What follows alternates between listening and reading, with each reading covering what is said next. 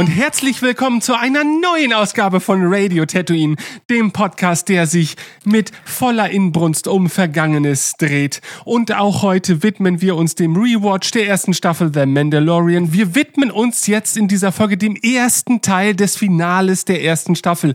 Und ihr dürft genauso gespannt sein, wie ich es bin, denn wenn ich hier nach links schaue, dann sitzt dort Stefan. Hallo Stefan. Hallihallo. Oh, gut siehst du heute aus. Und zu meiner Rechten ist es Jörg. Hallo Jörg. Ja, seid gegrüßt. Traumhaft und imposant wie immer. Ja, wie geht's euch denn am heutigen Tage? Ja, man sollte vielleicht erwähnen, wir nehmen das hier an einem Wochenende auf, ähm, an dem in Amerika die D23 läuft. Diese, diese Disney-Messe, in der ja gerne auch mal bahnbrechende Informationen an die Welt da draußen gesandt wird. Und bahnbrechende Informationen, Löhner. Ne, haben wir die? ja, nicht im Ansatz hätte ich behauptet. Ah. Aber ja, es ist tatsächlich ein bisschen frustrierend. Ich meine, eigentlich hatten wir uns ja schon vorab so ein bisschen zugesprochen, dass wir da jetzt eigentlich nicht großartig was erwarten dürfen. Und wenn, dann wäre das an dem, was war denn da vor zwei Wochen nochmal? Was, was war das für ein Disney-Tag? D plus Day. Ah, genau. Ja, da hätte man äh, was erwarten können und alles, was kam, war halt dieses Sizzle Reel, glaube ich, das ja schon im Vorjahr mal ja. für die Investoren, glaube ich, gezeigt wurde. Genau. Äh, und ja, und ja, diesen, diesen Boba Fett, ähm, mm, ja, wie soll man sagen, äh, dieses Special, dieses kleine ein bisschen, was so ein bisschen die Boba Fett Legacy. Ja, genau. ja und man darf gut. doch auch nicht vergessen, es war ja auch die Woche zuvor, kam separat davon der, der Book of Boba Fett Trailer. Den hätten sie ja einfach auch an diesem Tag noch mit reinpacken können, hätte sich das Ganze schon ein bisschen runder angefühlt. Absolut. Und ich verstehe es ähm, auch nicht. Wobei, es ist ja halt so, ne, also ich glaube, ne, die, die Boba Fett Sache, das hätte man genauso machen sollen. Ne? Man hätte das Sizzle Reel gehabt, auch wenn das ein Jahr alt ist. Man hätte halt dieses Special gehabt, ne, was ja wirklich auch ganz nett ist. Und dann, wenn man wirklich erst den Trailer an dem dem Tag gezeigt hätte, dann wäre das doch schon ein rundes Boba-Paket gewesen. Und wenn sie dann noch Ah nee, das Sizzle Wheel bezog sich ja auf Kenobi, fällt mir gerade ein. Aber gut. Aber wenn sie zum Sizzle Wheel von Kenobi dann halt auch noch etwas Teaserartiges gehabt hätten, ne? Und das wäre doch so einfach gewesen, ne? Keine Ahnung, ein, ein, oh, ein Ewan McGregor im Kostüm, der aus der Hütte auf, auf, äh, auf Tatooine äh, aus der Tür herauskommt, sich an die, an die Klippen stellt und äh, zu den Zwillingssonnen schaut. Das hätte doch gereicht. Wir wären doch alle schon ausgeflippt. Ja. Und das verstehe ich nicht, dass man da nicht irgendwie so ein bisschen halt einfach uns gibt. Wie deuten wir denn das? Also kommt Kenobi nicht 2022? Nein, das glaube ich jetzt nicht. Ich glaube, okay. sie haben es nicht nötig. Ne? Und sie haben es ja auch nicht nötig. Ähm, und ne, so ein, so ein D Plus Day, der ist ja auch nicht für Star Wars Hardcore-Fans, der ist ja halt ne, für, für Mainstream D Plus Kunden. Und es gab ja auch noch diverse andere Sachen und ich glaube schon, dass da auch einige gesagt haben, ach, guck mal, was heute alles hier so gezeigt wird und ähm, ne? Nur ja, es fehlt mir halt äh, so ein bisschen an, an, ja, dass man sich halt um die Hardcore-Fans ein bisschen bemüht. Und wie gesagt, ich, ich will ja gar nicht, dass sie sich ein Bein ausreißen. Ne? Ich meine, äh, das hätte ja, das könnten die ja mit Links machen, dass die bei den Dreharbeiten irgendwo eine Kamera mitlaufen lassen. Und weiß ich nicht, wenn sie ein kleines Special gezeigt hätten, wo Dave Fioni und Jen Favreau eben mit Robert Rodriguez in dem in Jabba's Palast sitzen und ein bisschen was erzählt hätten oder hätten irgendeinen Prop gezeigt, was sie wieder aus irgendeinem Zeichen, aus irgendeiner Zeichentrickserie sozusagen in die Realwelt gebracht haben, ne? so wie damals halt die Knarre von Boba. Ähm, ne? Das wären doch schon ne? so Kleinigkeiten gewesen, die wir abgefeiert hätten. Aber dafür haben sie keinen Sinn. Das ist äh, wie gesagt. Ja, schade eigentlich, schade ja. eigentlich. Also ich dachte, also ich wiederhole mich jetzt nochmal. Also ist Kenobi doch, ist doch aber für 2022 angekündigt. So. Ja.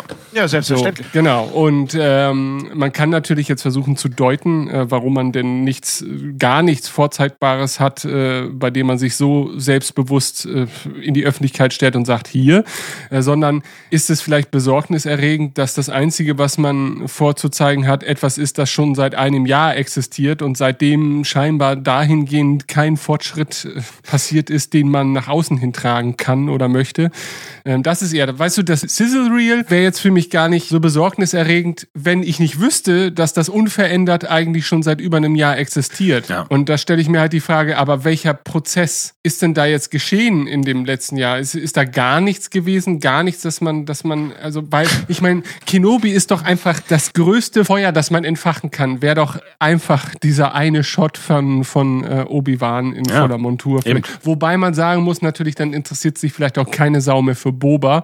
Und deswegen halten wir vielleicht alles mal ein Ach. bisschen low-key, damit Boba jetzt erstmal ne, als, als äh, Drittfigur seinen Winter erhält. Und man darf ja auch nicht vergessen, ähm, ich weiß, das sieht der eine oder andere von euch anders, aber der Dezember ist gepackt, vollgestropft, äh, vollgestopft mit lauter, ja, vollgestropft mit, äh, mit lauter äh, Staffeln zu doch durchaus beliebten Franchises. Wir haben The Witcher, die nächste Staffel. Dann ist ja jetzt Wheel of Time komplett neu angelaufen. Genau. äh, dann haben wir die letzte Staffel The Expanse. Also es ist jetzt nicht so, als könnten zumindest Art verwandte Konsumenten fühlen sich jetzt, glaube ich, über diesen letzten Monat des Jahres nicht unbedingt gelangweilt. Und, und da muss man vielleicht Boba auch ein bisschen diese Luft zum Atmen lassen, zumindest innerhalb seiner eigenen Produktion. Ne, dass man das jetzt nicht noch verwässert, indem man Kunden Ja, aber wieder jetzt, einmal rein. ja, das stimmt alles, du hast völlig recht. Und trotzdem, ich glaube halt, genau so ein kleiner Teaser hätte da echt nicht äh, geschadet. Also, ja. ne? Also, und wie gesagt, oder äh, auch, auch, auch zig andere Dinge. Ne? Wie gesagt, die, ich meine, das ist ja abgedreht. Ne? Ähm, das hätte ja auch etwas sein können, was halt gar nicht halt in, in der Serie zu sehen ist. Wie gesagt, halt, ne, irgendwelche Set-Geschichten, wo einfach ne, Dave Filoni halt das Wort an die Hardcore-Fans richtet oder so. Das, äh, keine Ahnung, mit so ein paar Mando-Mercs im Hintergrund.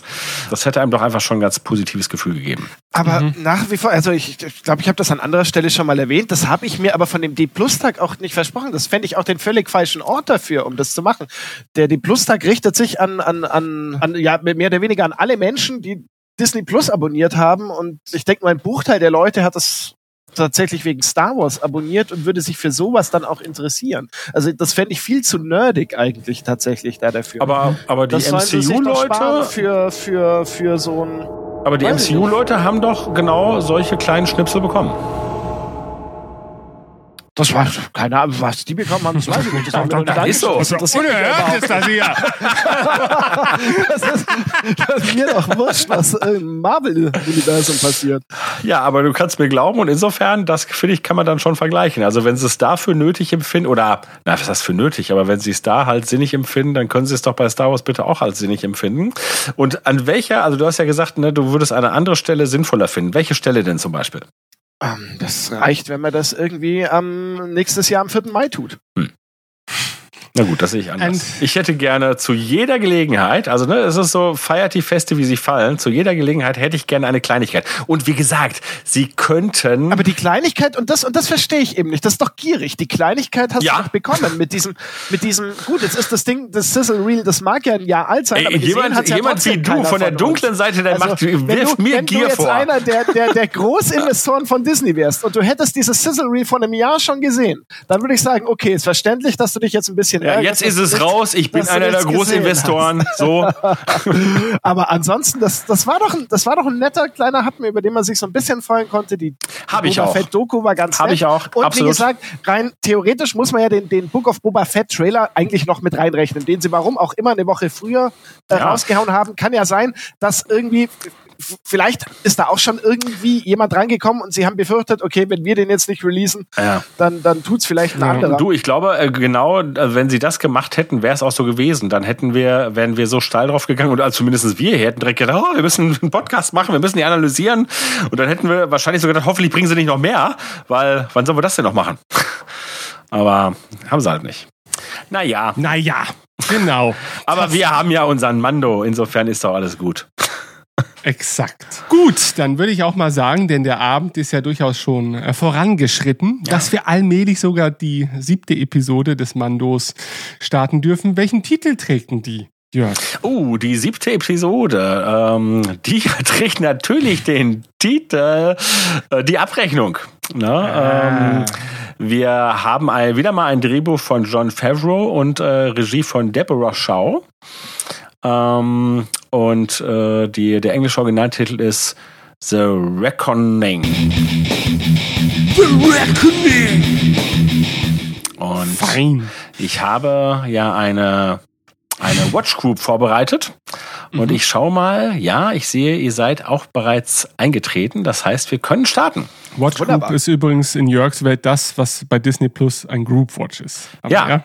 Naja, nur Moment, Moment, Nee, Moment. Die, die, die, Watch, Ihr seid die Watch Group sitzt im Group Watch. Absolut. So Ja. war das gemeint. Sehr gut, So sehr war gut. das gemeint. Natürlich. Okay. Ich drücke auf Stream starten. Und bei mir äh, dreht sich erstmal was. Jetzt steht da Disney Original. Ich habe das äh, Gefühl, äh, die ersten fünf Minuten jedes Podcasts wiederholen sich immer auch so ein bisschen. Okay. Ja. Previously.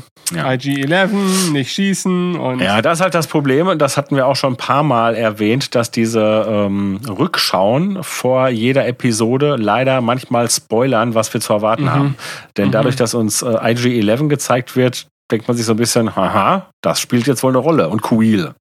Äh, du bist aber auch gut, weißt du, du bist ein halbes Jahr im Vorfeld, hättest du am liebsten einen Kenobi-Trailer gehabt und Ja. dann ärgerst du dich, wenn dir im Vorspann der Episode gespoilert werden könnte, wer auftritt. Ja, aber wir haben doch beim Boba-Trailer gesehen, den kannst du dir angucken und weißt trotzdem hinterher genauso viel wie vorher. Genau.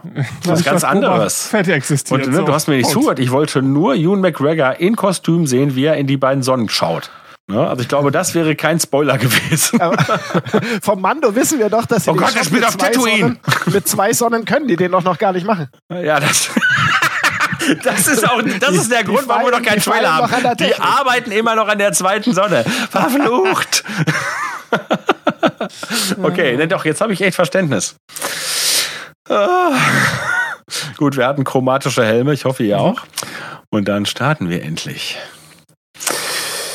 Ja, wir sehen eine noch intakte Razor Crest, wie sie durch das All gleitet. Einen schlummernden Jiddel bzw. Grogu. Aber nee, zu diesem Zeitpunkt ist es ja noch Jiddel. Ja. Denn wir kennen seinen Namen ja gar nicht. Ja. Und ein Hologramm von Grief Karga äh, öffnet sich und äh, er nimmt zur Kenntnis, dass der Mando wohl am Leben zu sein scheint und weist darauf hin, dass er selbst auch noch lebt und somit sind alle miteinander quitt. So. Und äh, der Mando wird auf den neuesten Stand gebracht. Äh, ist eine Menge passiert. Und ich glaube, jetzt bahnt sich halt eben an, dass, dass äh, der Mando quasi zurück nach, ähm, na, wie heißt der Kackplanet noch? Äh, Äh, ja. Ähm, Äh, weiß nicht, dieses Afralla oder so? Nein. Nein. Wie heißt denn unser Pseudo-Tattoo? Jetzt reißt er immer zusammen hier. Äh, Meine Fresse, warum fällt mir das? Wir haben jetzt diese ganzen Folgen ständig drüber gelästert und jetzt habe ich den Namen vergessen. Er musste auf jeden Fall wieder hin oder er kriegt ein Navarro Angebot. Navarro, genau. Ja, aber nein, nein, nein, nein. Also äh, Grief Karga möchte, dass er nach Navarro kommt. Und Navarro ist der Gildenplanet. Ja. Na? Ja, das äh, meine ich ja. Nee, du hast doch jetzt gerade von dem, von dem Pseudo-Tatooine gesprochen. Ja. Das ist für mich alles Pseudo-Tatooine.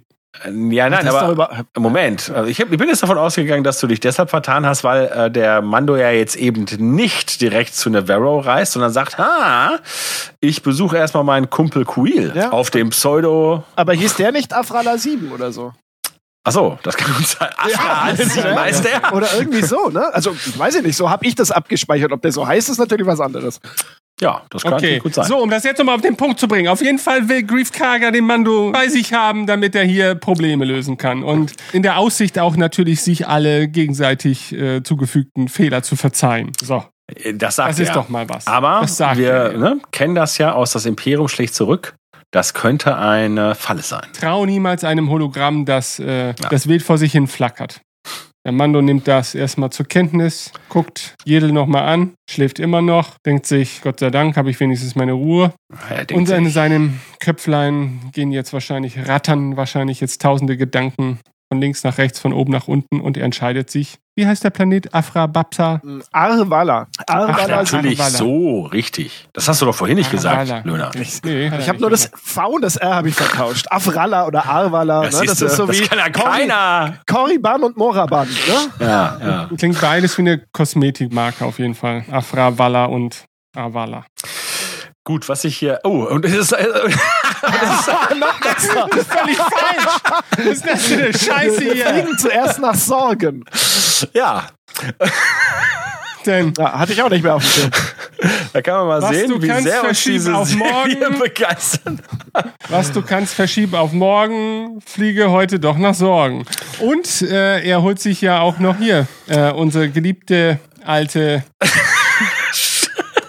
Ich, Oh Gott, ich, ich,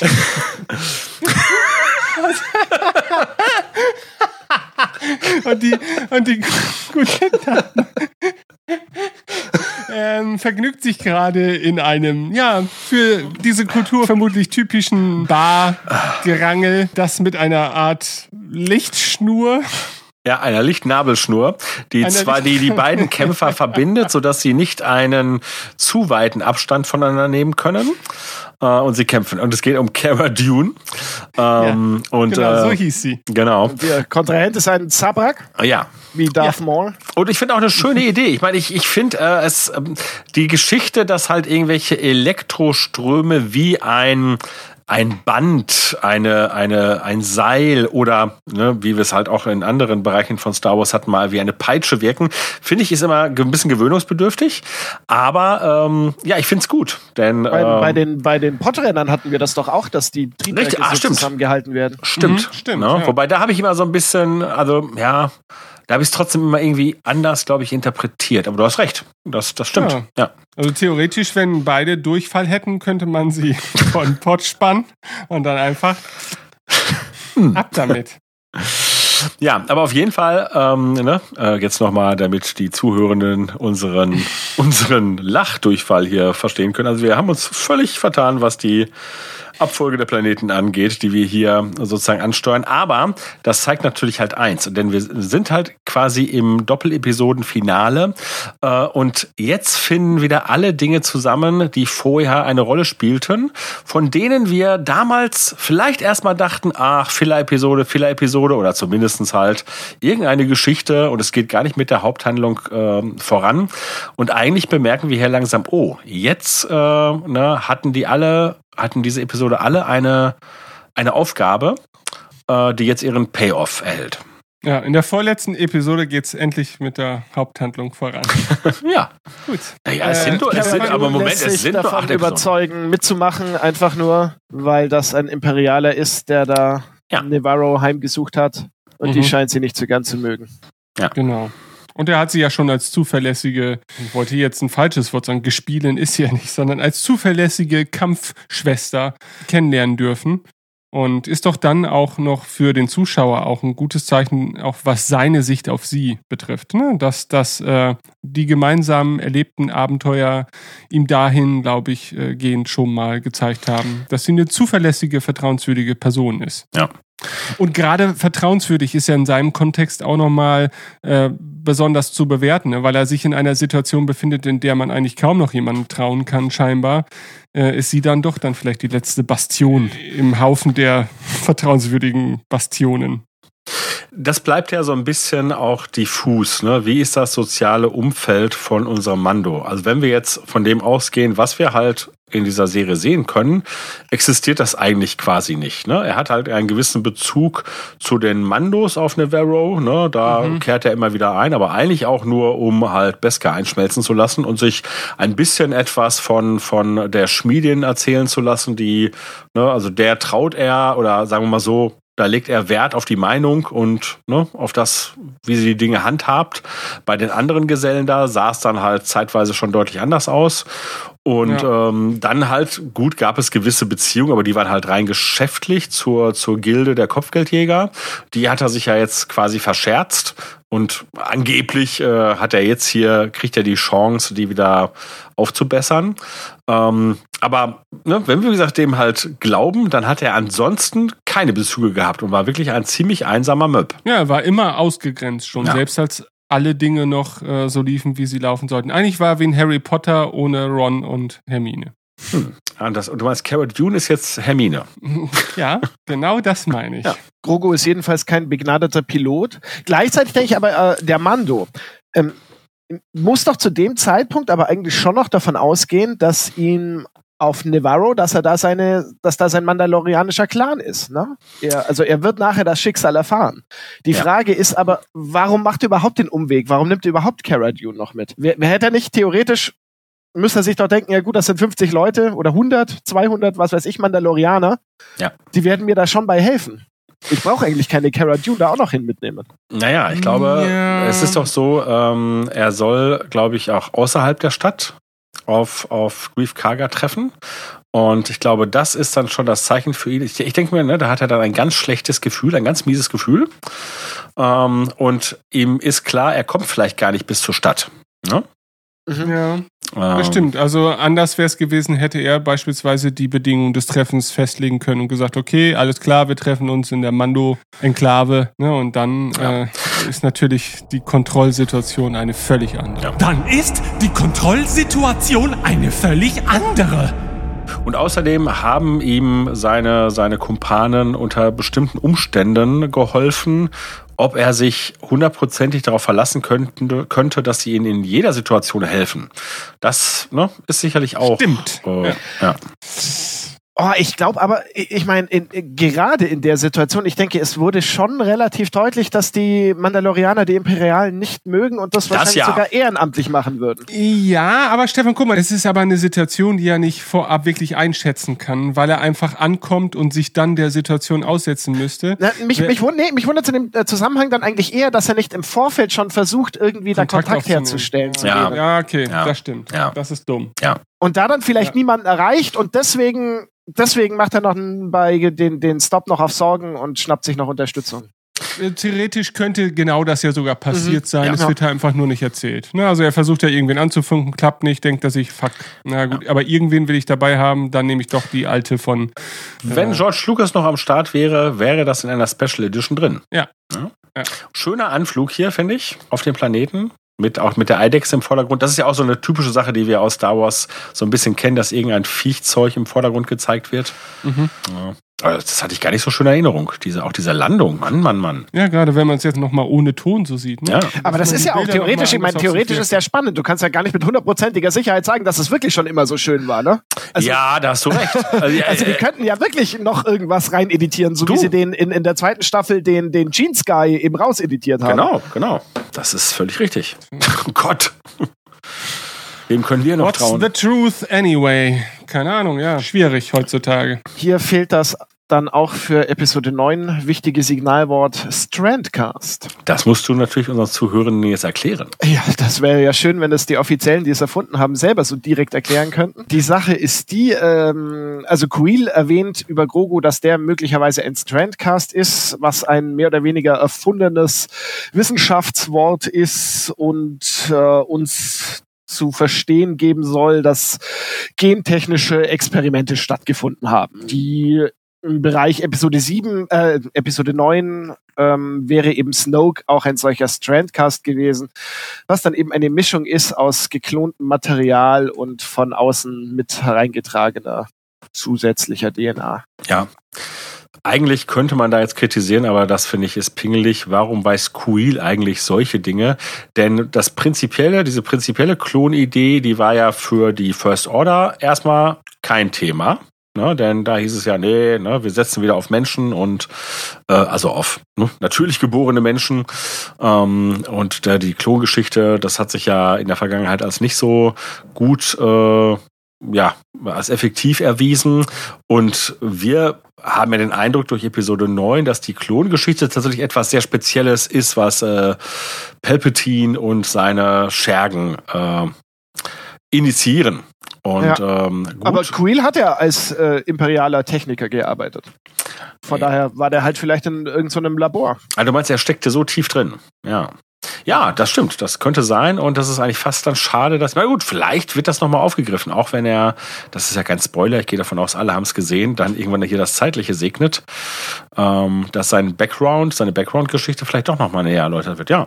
Ja, Quill könnte Teil des Some House sein, das Oscar Isaac auszusprechen ja. Äh, wagte. Ja. ja, vielleicht ist er derjenige, der da ne, die, den wichtigen Durchbruch äh, erlangt hat, weshalb er halt auch so ein schlechtes Gewissen hat. Ja, vielleicht kriegt man so eine Art Jurassic Park-artige Sequenz, wo Quill quasi so eine Ampulle mit DNA ja. aus so einer Tiefkühltruhe umfüllt in ein Gefäß und einmal durchrührt. Ja. Und äh, dann sieht man noch so ein handgeschriebenes Etikett, da steht dann drauf Palpatine Version 3.4. Genau. Und dann und, es, äh, kommt so die erste Version von Snoke dabei raus. Dann sagt er, naja, das ist noch nicht wirklich gut. Genau.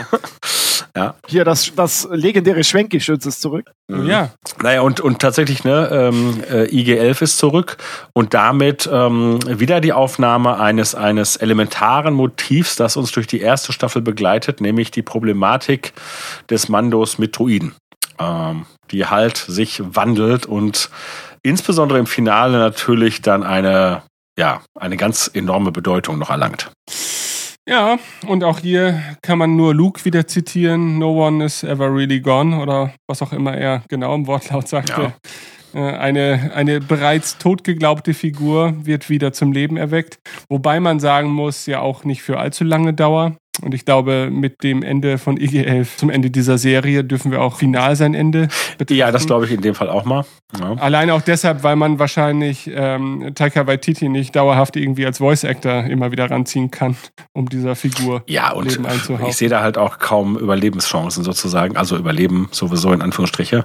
Hier diese Sequenz, in dem ähm, äh, IG-11 sozusagen alles wieder neu erlernen muss, die ist mhm. unfassbar toll, finde ich. Mhm. Die ist ja. super. Na, und das ist so, ne, auch das ist etwas, was bei dieser Serie immer wieder auffällt, dass man sich für kleine Set-Pieces, die ja eben nicht enorm plotrelevant sind, äh, wirklich aber da alles Herzblut rein, alles Herzblut reinschüttet und das aber die Sache so großartig macht. Die 11 schüttet auch. Ja. Allerdings kein Herzblut, sondern so etwas, das aussieht wie eine Mischung aus Hühnerfrikassee und Schlamm. Gab es bei euch auf dem Land so etwas wie Schweineeimer? Also bei uns hat man das Schweineeimer naja, ich, genannt. Ich weiß nicht, Eimer, was Land ist.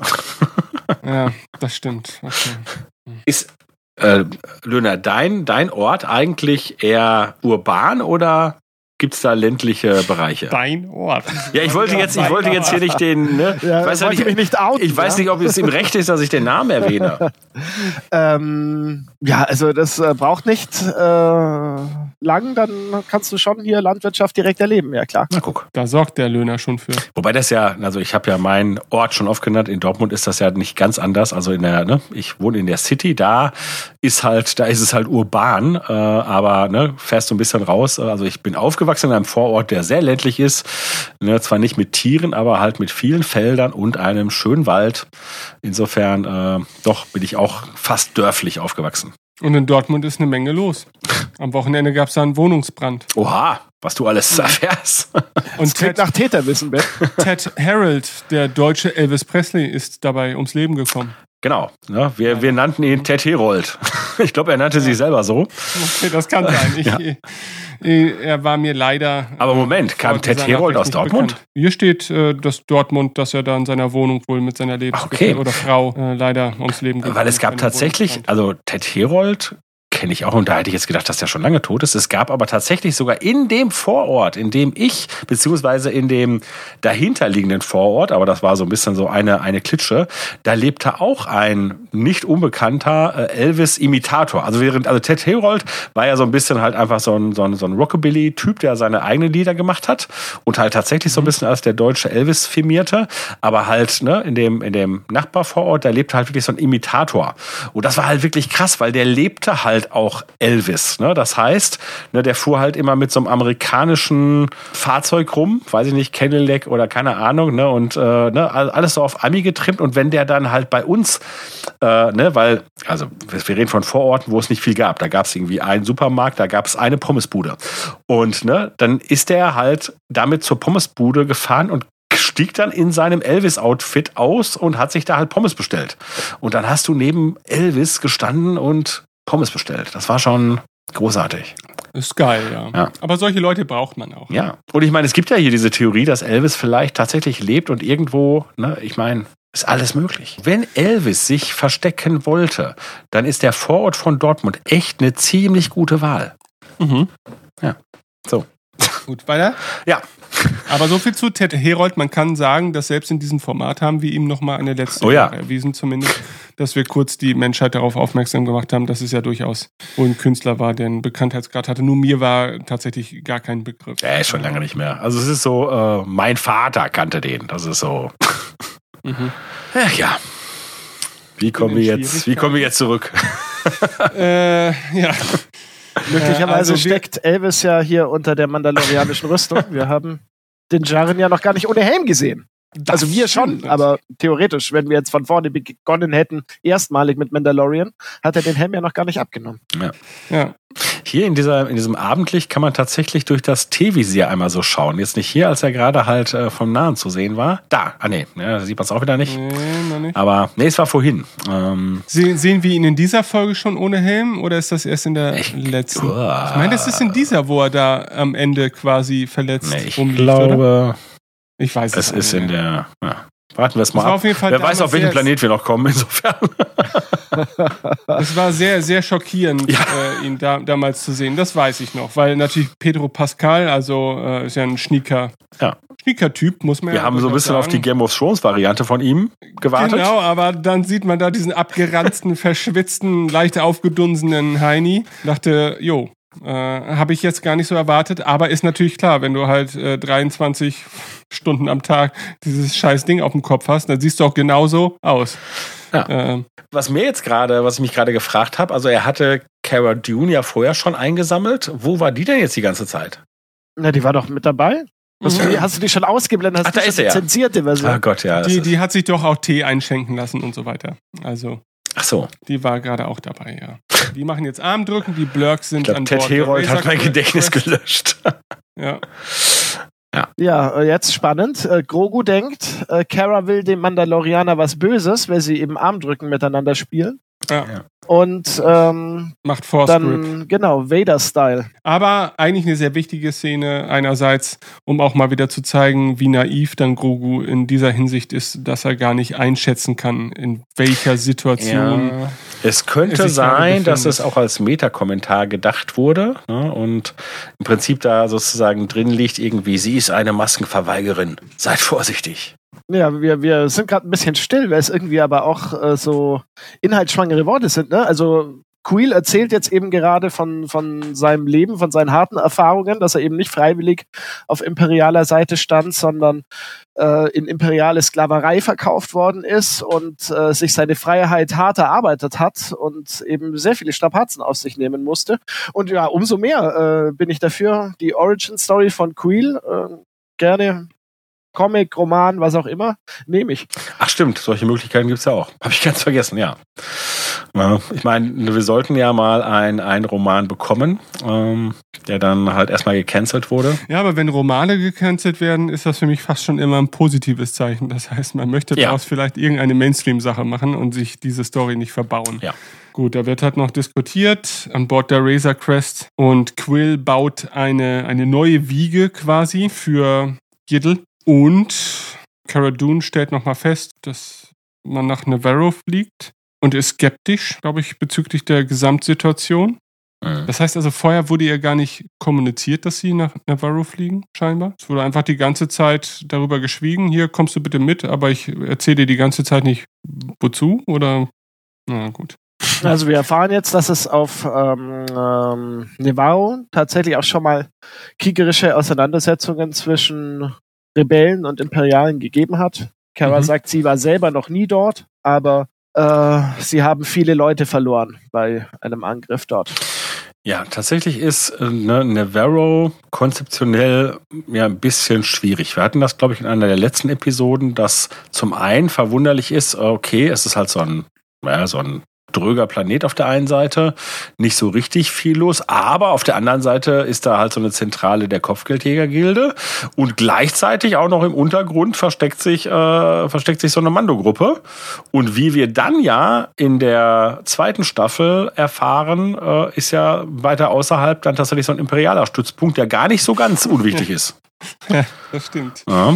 Also, da kommt schon sehr viel zusammen, äh, wo äh, Leute über sehr lange Zeit wahrscheinlich viele Augen zudrücken mussten, Ja. um das nicht in irgendeiner Art und Weise äh, anders einzuschätzen. Also wenn irgendwie äh, Tatooine so der Schicksalsplanet der Skywalker ist, ist das irgendwie der Schicksalsplanet des Mandos.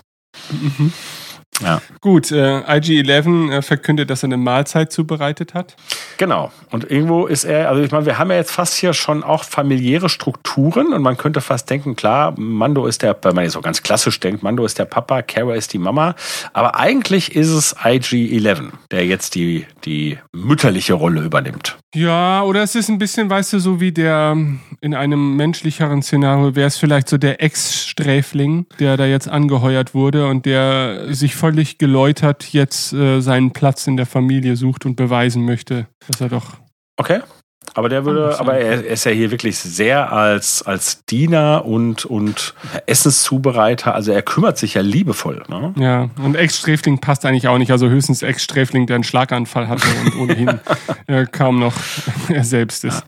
So, also da findet nochmal die Diskussion statt. Cara Dune setzt sich im Prinzip nochmal für IG-11s Wandel ein und der Mando äußert nochmal seine Bedenken, dass egal wie sehr man da Hand anlegt und neu verdrahtet und umprogrammiert, in der Essenz bleibt es eine Tötungsmaschine und zudem ein Droide, also kann man ihm nicht vertrauen. Gut, wieder eine schöne Sequenz. Die Razor Crest fliegt Navarro an und wir sehen Grief Karga, der erwartungsvoll gen Himmel blickt, umgarnt von einer Entourage, die Illustra nicht sein könnte. Der eine hat einfach nur einen Topf auf. Und der andere hat seinen Helm irgendwie Ja, ein ich glaube, der tief verkehrt gezogen. rum auch, ne? Der hat so den Nackenschutz vor den Augen. Ja, aber trotzdem niedlich und süß. Nein, er hat, Und nein, schön. er hat den Nackenschutz nicht vor den Augen. Er hat Ah, noch ja, irgendwie, ja, ja, jetzt- irgendwie ja, noch einen. Lappen über der Nase. Ja, genau. Und ich meine, der Typ mit dem Topf auf dem Kopf, ich meine, der ne, sieht auch fast aus wie äh, so ein äh, Ritter auf Ren. Ja, Nur tatsächlich. nicht so schwarz halt. Ja, die Blurks mag ich auch nach wie vor. Mhm. Und es ist so, ich meine, das muss man sich ja auch erstmal trauen, weil sie sehen ja ein bisschen absurd aus, um nicht zu sagen, man könnte es auch als albern empfinden. Äh, ne, man hätte ja auch andere Reittiere nehmen können, die irgendwie edler oder, oder, ne? Äh, aber es ist, es ist cool, dass diese, dieses Dreiergespann, das ja halt auch ein sehr eigenes ist, dann halt auch noch mit der, mit der fliegenden Wiege, dann auf Blurks einherreitet. Ja, ist ein bisschen wie so der Cowboy-Westernherd, der dann auf dem Esel Ja. ins Dorf eingeritten kommt, ne? Ja. Anstatt auf dem prachtvollen Ross. Gut, also sie treffen sich. Ähm, Grief Karga versucht nochmal die Situation zu, zu verkaufen, äh, die sich der Mando jetzt begeben soll. Und zwar, ich glaube, das haben wir jetzt im Podcast noch gar nicht konzentriert erzählt. Also es geht natürlich schon darum, die imperiale Besatzung quasi loszuwerden. Und da sich die Zustände durch eben diese nochmal deutlich äh, ja, zugespitzt haben und verschlechtert haben. Und der Mando wird halt quasi zur Hilfe gerufen und mit der Aussicht gelockt, könne sein, ja, wie soll man das sagen, seinen gesellschaftlichen Status damit Ja. natürlich auch wieder resetten. Genau. Ne? Und alle Missetaten der Vergangenheit vergessen lassen. Den Ruf wiederherstellen. So könnte man das einfacher und deutlich auf den Punkt bringen. Da hast du vollkommen recht. Ja, es wird äh, auf Cara Dunes äh, Tätowierung angespielt, ne? das, das äh, Rebellenzeichen, was sie so ein bisschen wie ein Schönheitsfleck unter der oder an der Wange schräg unter dem Auge trägt. Aber wir sehen, unser Mando bleibt skeptisch. Hier, ah, ne, wir hatten schon das Durcheinander. Ähm, der grüne Alien-Geselle von Grief Karga ist welche Spezies, Löhner? Das ist, ähm, ich habe ihn jetzt gerade nicht im Frame, aber es, äh, ich denke, das ist ein Nikto. Ja, ne? Nikto. Mhm. Ähm, sind wir als Zuschauer auch noch skeptisch bezüglich Grief Karga? Äh, ich war äh, es, was heißt noch skeptisch? Äh, also ich, ich würde sagen, die Skepsis hat immer weiter zugenommen. Ich kann mich nicht mehr genau dran erinnern. Also ich habe das Gefühl, an sich erzählen sie schon so, dass man auch als Zuschauer akzeptieren kann, okay, ja, wahrscheinlich agiert Grief jetzt in diesem Moment sogar ehrlich, weil nicht weil er ein feiner Kerl ist, sondern weil der Mando immer noch gut genug ist tatsächlich, um ihm in dieser Situation zu helfen und er einfach diesen Deal als einzige Möglichkeit sieht, ihn da irgendwie ja ins Boot zu holen. Aber gut, es ist, wird ja relativ schnell dann auch aufgelöst, dass sich die Situation nicht ganz so darstellt. Also es ist, wenn eher so eine ähnliche Situation wie Chewie ist tot, aber nein, drei Minuten später erfahren wir, dass es natürlich alles. Naja, aber ich, ich, ich darstellt. fand schon, ich meine, ne, wir haben es ja bei Star Wars mit, mit Strukturen zu tun, die sich manchmal reimen. Und ähm, ich fand schon, dass sich hier der Vergleich zu der Lando-Figur aufdrängt. Und jetzt nicht, weil Grief Karga auch ein schwarzer Darsteller ist äh, oder von einem schwarzen Darsteller dargestellt wird. Ne, äh, aber es ist halt ein, naja gut, ich würde sagen, das, was uns bei, bei Lando und Han präsentiert ist, dass die eigentlich doch mal eine Freundschaft hatten. Soweit geht's hier nicht. Aber äh, Grief Karga war mal ähm, dem Mando wirklich zugetan. Das, äh, das erleben mhm. wir. Und dann gibt's halt, ne, dass diese Beziehung auseinanderbricht. Äh, und wenn es dann heißt, ach komm mal, ich schließe dich wieder an die Arme, da hatte ich schon das Gefühl, okay, das ist jetzt halt die Falle der Verrat. Und natürlich, wenn es sich halt zum Finale zuspitzt, erwartet man das ja auch noch mal mehr, denn die Wahrscheinlichkeit, dass es heißt so und äh, am Ende sitzen wir alle halt zusammen auf Navarro in der Kneipe und feiern und alle lachen, so wie keine Ahnung bei Cold Sievers immer am Ende. Das ist, äh, das habe ich jetzt nicht erwartet. Ähm, aber es ist eigentlich ein guter Punkt, äh, wo du es gerade ansprichst. Also äh, ich bin ja nicht empfänglich für solche für solche Besorgnisse meistens, aber gibt's einen farbigen menschlichen Charakter in, in Star Wars, der nicht Zwielicht ist? Finn? Oh, stimmt, ja. Hast vollkommen recht. Gut. Ja, und ich, sag, ich meine, ich würde auch sagen, dass Mace Windu nicht zwielichtig ist, aber gut, äh, zumindest ah, nee, ist er unter den Jedi ein bisschen der Hardliner und. Äh, nee, aber stimmt, stimmt, stimmt, stimmt. Aber ja. okay, okay. Also da heißt, da wird jetzt nicht irgendwie Type gecastet oder wird irgendwie. Oh Gott, nein, jetzt, jetzt nee, nee, wahrlich nicht. Den, den Skandal hätten wir auch längst mit. Das glaube ich auch. Und das hätten wir ja als erstes angeprangert. Ja. Ja.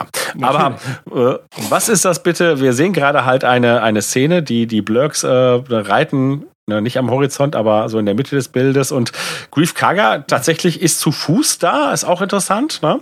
Äh, und wir sehen, Navarro ist halt eine, eine vulkanische Welt, die halt auch noch vulkanisch aktiv ist. Und im Vordergrund haben die jetzt irgendein abgezerrtes Vieh.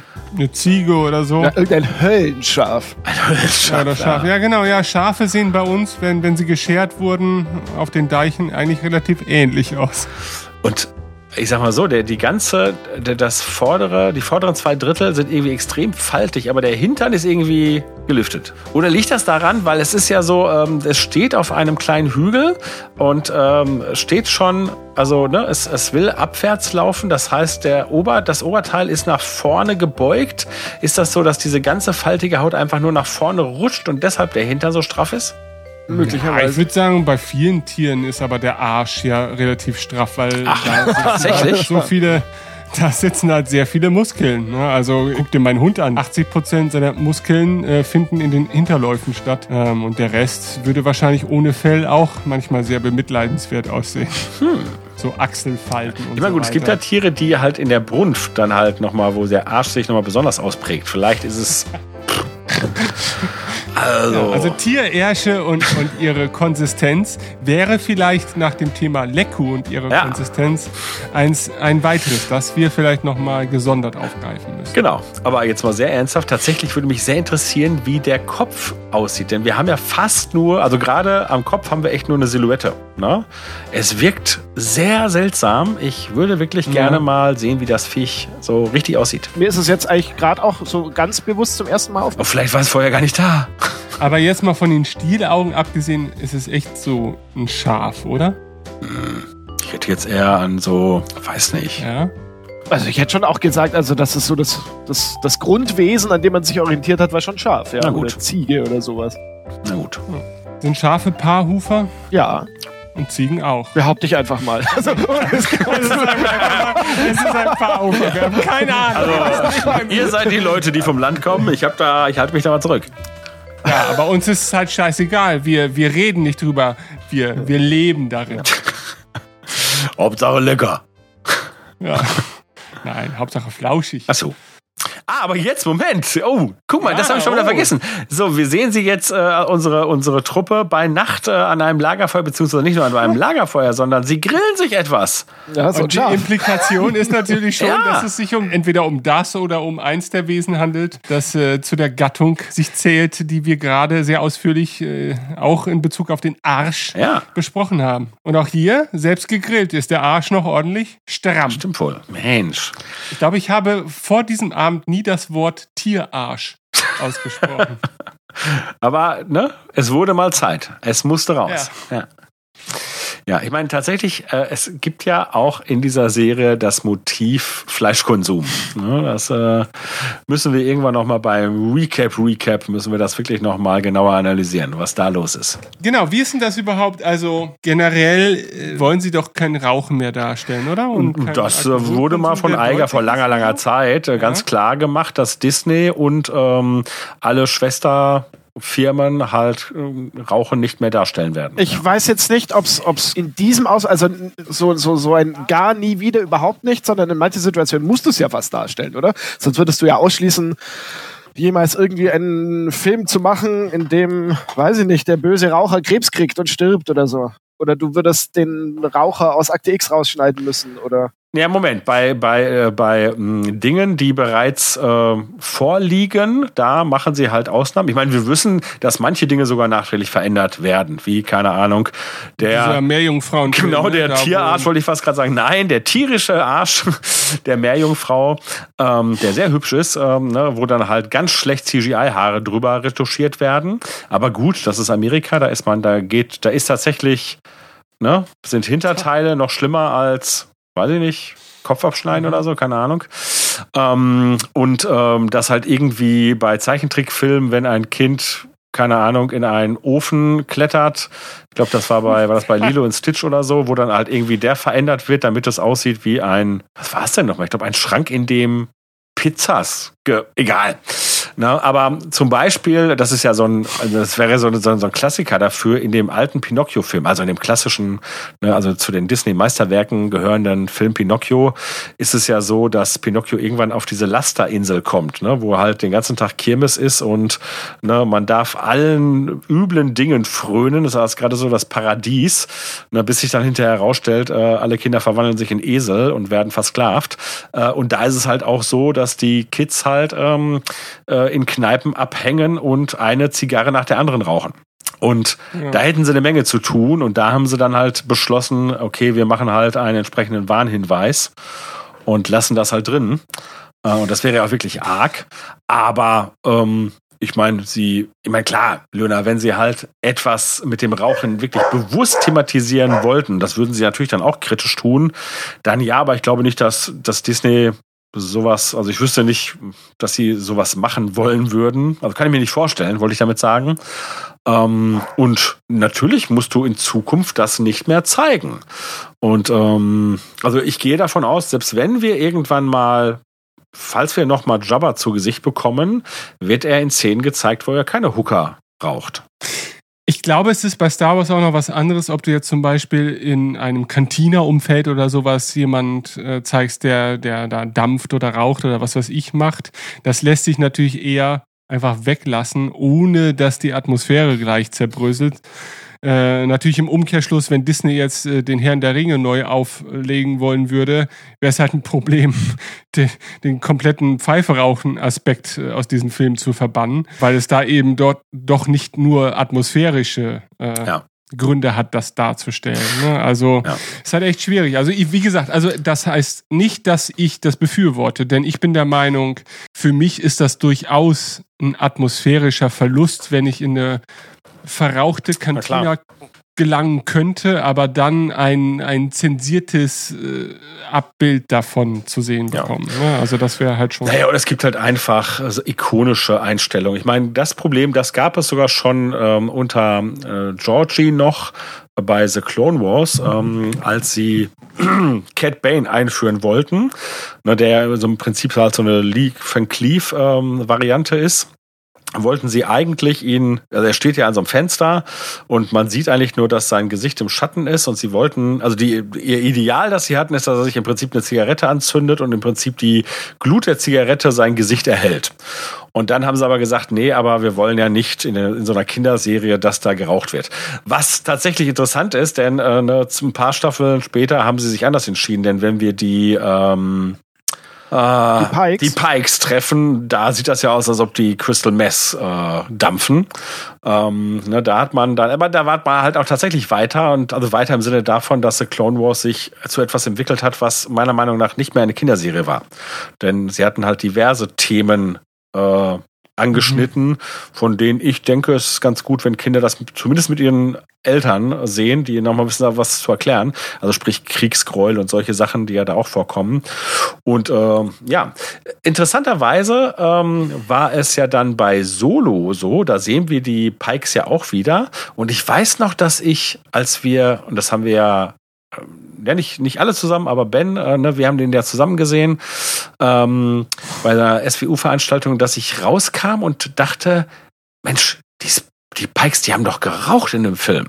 Und beim mhm. nächsten Mal habe ich dann darauf geachtet, also sie haben das so ganz schön getrickst, weil dieser, dieser Pike, der halt im Prinzip die, die Helden da in Empfang nimmt, der hat so einen so einen so einen Schlauch mit so einem, mit so einem, ja, mit so einem zepterartigen Element, was halt ein bisschen wie so eine, mit dem, wie das Mundstück einer Wasserpfeife aussieht. Mhm. Aber da suppt irgendwie immer eine gelbe Flüssigkeit raus. Aber irgendwie hat man dadurch die Assoziation, es ist eine Wasserpfeife. Aber ist ja. es nicht. Ich weiß es gar nicht, aber ich glaube, er nimmt die sogar an den Mund, als ob er da irgendwie dran schlürft oder so, aber äh, halt eben nicht rauchend. Und äh, insofern, also ich glaube, da hat man sich genau solche Gedanken gemacht, dass man diese Assoziation wecken will, dass das halt ein drogenkonsumierender Pike ist, äh, aber sie konnten ihn halt nicht äh, smoken lassen, was er in The Clone Wars noch ganz klar tut. Ja, und je länger wir jetzt drüber reden, desto mehr muss ich dann auch tatsächlich sagen, ich, ich halte das alles für Bullshit. Also ja. eigentlich kann das nicht, darf eine Erzählung, die über solche Elemente Atmosphäre erzeugen möchte, darf sich nicht solchen Regeln unterwerfen, weil die Diskussion darüber kommt auch immer ja wieder an den Punkt, wo du diese Moral ja eigentlich nicht nur auf eine spezifische Sache anwenden dürftest, sondern dann müsstest du auch sagen, Moment mal, du darfst hier keinen in einer, in einer deutlich als solches dargestellten düsteren Kneipensituation Rauchen zeigen, aber in der nächsten Szene wird einer von der Tür zerteilt ja. Oder angedeutet. Äh, und so weiter. Und, und das Publikum ist ja das Gleiche, dass du auf der einen Seite schützen möchtest und auf der anderen Seite ist vollkommen okay, dass in der Folge, keine Ahnung, 14 Personen sterben. Ja gut, die Idee dahinter ist, dass sozusagen halt äh, Drogenkonsum oder halt der Konsum von Zigaretten halt einfach weltlich etablierter ist und dass man da eigentlich äh, ne, die Leute nicht noch irgendwie motivieren will und man sagt, naja, halt so eine Kopfgeldjäger-Historie, äh, die ist jetzt nicht so naheliegend, dass man die einschlägt. Äh, wenn man halt aber es ist jetzt, also es ist aber tatsächlich ein, ein generelles, es wird niemand Rauchen gezeigt. Nicht nur, es wird jetzt also nicht heldenhaft das Rauchen sozusagen gemacht, indem der, der gute Hauptcharakter. Also ich kann dir nur sagen, wirklich, es kommt keine Zigarette mehr vor. Also wenn ich jetzt, ich weiß ja nicht, ich schaue die anderen Sachen nicht oder so. Ähm, ja. In keinem der Marvel-Filme gibt es jemanden, der raucht. Also, pass auf, ich kann dir halt nur sagen, dass ich mich halt sehr genau noch an die, an die Worte damals von Eiger erinnere und da klang das für mich absolut final und äh, allgemein. Ja, ja, aber das ist ja jetzt, ich, ich, ich glaube, ich äh, ja, ja. bilde mir auch, mich daran erinnern zu können. Das ist aber ja Jahre her. Ja, ja, es ist Jahre her, absolut. Mittlerweile haben die ja viele, viele Filme gedreht und genau. das müsste man ja jetzt mittlerweile so. wissen, ob irgendwo aber dann doch mal wieder und jemand ich kann nur sagen, dass ich mich an keinen Raucher in all diesen Jahren erinnern kann. Ich habe natürlich auch nicht alles gesehen, mhm. aber ne, ich meine, ich habe irgendwann das äh, die MC, MCU-Filme gebinged und ne, wir kennen alle Star Wars-Filme und ähm, ne, da wäre mir nichts aufgefallen. Aber ja gut, und die Fox, Fox gehört ja noch nicht so lang zu Disney. Da könnte man jetzt, da, die werden noch gar nicht so viele Sachen seitdem rausgebracht haben, seitdem die also neu angefangen haben zu produzieren, seitdem sie bei Disney sind. Ja. Und äh, es ist natürlich, es ist aber ja keine über, also allgemein übergreifende Methode mit diesem Thema umzugehen. Ne? Also du siehst ja dennoch in vielen anderen Produktionen, keine Ahnung, guck dir eine durchschnittliche Folge Peaky Blinders an oder sowas. Da wird halt äh, in 30 Sekunden werden sich da 80 im Stängel angezündet, weil es natürlich auch in einem England äh, des äh, beginnenden 20. Jahrhunderts spielt und da das einfach natürlich auch als solches akzeptiert wird und ja auch für den Zuschauer der Kontext dahingehend vielleicht klar ist oder guckt dir irgendwelche Kriegsfilme an, auch aktuelle Filme, ja, wo das einfach natürlich auch zur Darstellung einer einer Epoche einfach auch notwendig ist, das ja. nicht komplett auszuklären. Ja, oder dieses, dieses klassische Klischee, so dass du dir im, im Knast für eine Schachtel Zigaretten dann irgendwelche Dienste mhm. kaufen kannst genau. oder so. Ich meine, ja. das müsstest du ja eigentlich auf sowas dann komplett verzichten, wenn du diese Zigarettendarstellung generell entfernst, Ja. das Rauchen. Genau, das ist halt das, Das. Problematische. Ne? Oder stellt mal, man stellt sich vor, dass es vielleicht ein Biopic gäbe, ne, wo ne, es eine, eine Figur wäre, also eine reale Figur, die tatsächlich bekannt dafür war, dass sie Kettenraucher war. Mhm. Na, dann wäre das ja auch schlimm, wenn man das weglassen würde. Ein Eine Biopic Doku über Mario Basler wird das also Ja, Helmut Schmidt. Ja, oder den Marlboro Man ohne Rauch. Ja, immer gut. Da, das würde dann ja vielleicht äh, die, die Sache sein, die Löhner meint hast, wenn man es halt so negativ, weil der hat ja ein schlimmes Ende genommen, äh, dass man es dann vielleicht sogar. Äh, äh, Du meinst okay Mario. Basler. Ich habe mir jetzt einfach gedacht, man, das, das, das ist sozusagen ein, wir werden unsere Heldenfiguren, unsere fiktiven Nichtraucher sein lassen. Und das- Dass aber im Hintergrund jemand raucht im Film oder auch gerade wenn du eine größere Menschenmasse hast, das wäre, keine Ahnung, Ja, also- ich fände es ja schon fast seltsam, wenn das so komplett Also diesen, diesen Ansatz, wird. den du jetzt geschildert hast, den fände ich ja auch absolut nachvollziehbar. Ne? Denn ich meine, klar, und auch das war mal anders. Ne? Tatsächlich war mal im Hollywood-Film Rauchen F Freiheit und ne, heroisch und ne, keine Ahnung. Also ne, der, der Westernheld hat natürlich sich die Zigarette angesteckt. Ähm, und aber das war ja auch schon zu, zu, zu ne, Star Wars Originalfilmzeiten nicht so. Ne? Denn da wird halt geraucht von Jabba, der nun wirklich halt ne, ein übler Verbrecherlord ist. Und natürlich in der Cantina-Bar sehen wir Leute rauchen. Aber selbst Han Solo, der ja noch, ne, wo man sagen könnte, das könnte ja noch mal so ein Heldencharakter sein, der halt einfach so Coolness raucht, das macht er ja gar nicht. Ne? Also da hat äh, auch Georgia schon gesagt, nee, bei mir rauchen die eher die, die zwielichtigen Gesellen. Ähm, aber wie gesagt, ich habe es anders verstanden. Ne? Ich habe es so verstanden, dass ne, äh, die, wir, wir verbannen die Zigarette prinzipiell in zukünftigen Produktionen. Und wie gesagt, mir ist auch kein, äh, seitdem auch nichts mehr aufgefallen. Aber auch das ist, äh, und das ist kein Preisausschreiben. Aber als Frage können wir es ja mal an die Zuhörenden, die vielleicht mehr gesehen haben, als wir weiterleiten. Gab es äh, seitdem Raucher oder äh, ja, bestätigt sich das, dass es in Disney-Produktionen und in den Produktionen der, der Tochtergesellschaften es äh, nicht, dass nicht mehr geraucht wird. Allgemein. Ist nicht Miramax sogar auch War, ne? äh, war eine Disney? Okay, Ja, das heißt also so, wenn jetzt ein neuer Quentin Tarantino, aber das wäre dann ja nicht mal unter dem Disney-Label, oder? Nee, okay, gut. Nein, nein. Also das, das war, das war Miramax Ja. zur Zeit von Reservoir Dogs und Pulp Fiction, glaube ich. Ah, okay, gut, gut, gut. Okay, aber ich meine, im Ursprung sind wir jetzt über den Fleischkonsum Ja. auf diese Diskussion gestoßen. Und hier kann man ja zumindest sagen, dieses Tier sieht jetzt nicht aus, als wäre es einer Massentierhaltung entstammt, sondern wurde in der Wildnis aus der Natur genommen, äh, um wieder Teil der Natur zu werden. Es wird auch extra schon betont. Grogu ist, also Jedel, Baby oder wie auch immer wir ihn zu dem Zeitpunkt genannt haben, ist Fleischfresser. Ja. Also wer sich dann irgendwann Ja. in der zweiten Staffel wundert, dass der die Eier frisst, das sollte er. nicht. Ich meine, er hat auch in dieser Staffel schon mehr, also auch lebend Objekte gegessen, ne? Und hier wird immer mal Ja, auch das leckere. Froschdinger ja, und ja. so weiter, ja. Ja. Und diese, Ja, es ist ein eigenes Motiv, das sich durchzieht. Das muss man ganz klar sagen. So. Ja, jetzt haben wir halt eine Situation, ne? wie gesagt, in Universe sind wir immer noch, äh, oder will man uns, oder weiß ich nicht, ob man das will, aber könnte es sein, dass Grief Karga äh, gute Absichten hat. Es wird ein bisschen gefachsimpelt und gleich gibt es aber eine Situation, die alles in Frage stellt. Okay, aber Dune ist aber auch ganz schön, ist auch keine Fleisch. Ja. Wo haben die denn dieses Gestänge her, sag mal? Diesen Grill. Du, das ist wie wenn du, keine Ahnung, wenn du irgendwo in Skandinavien wandern gehst, dann hast du ja auch alle, Ja. alle paar Kilometer sind da Ach so. Okay. ähm, äh, entweder Wanderhütten oder sonst was angelegt. Ja. Und halt für die Allgemeinheit. Gut, aber jetzt ist es passiert. Ne? Aus der Dunkelheit der Nacht äh, kommen Flugsaurier, die Ah, es ist äh, dramatisch. so, weiß ich nicht, so Fledermaus, Riesenfledermaus-ähnliche Viecher. Ja, oder? also Ja. ich sag mal, Lovecraft-Fans würden sagen, es sind Nightgowns.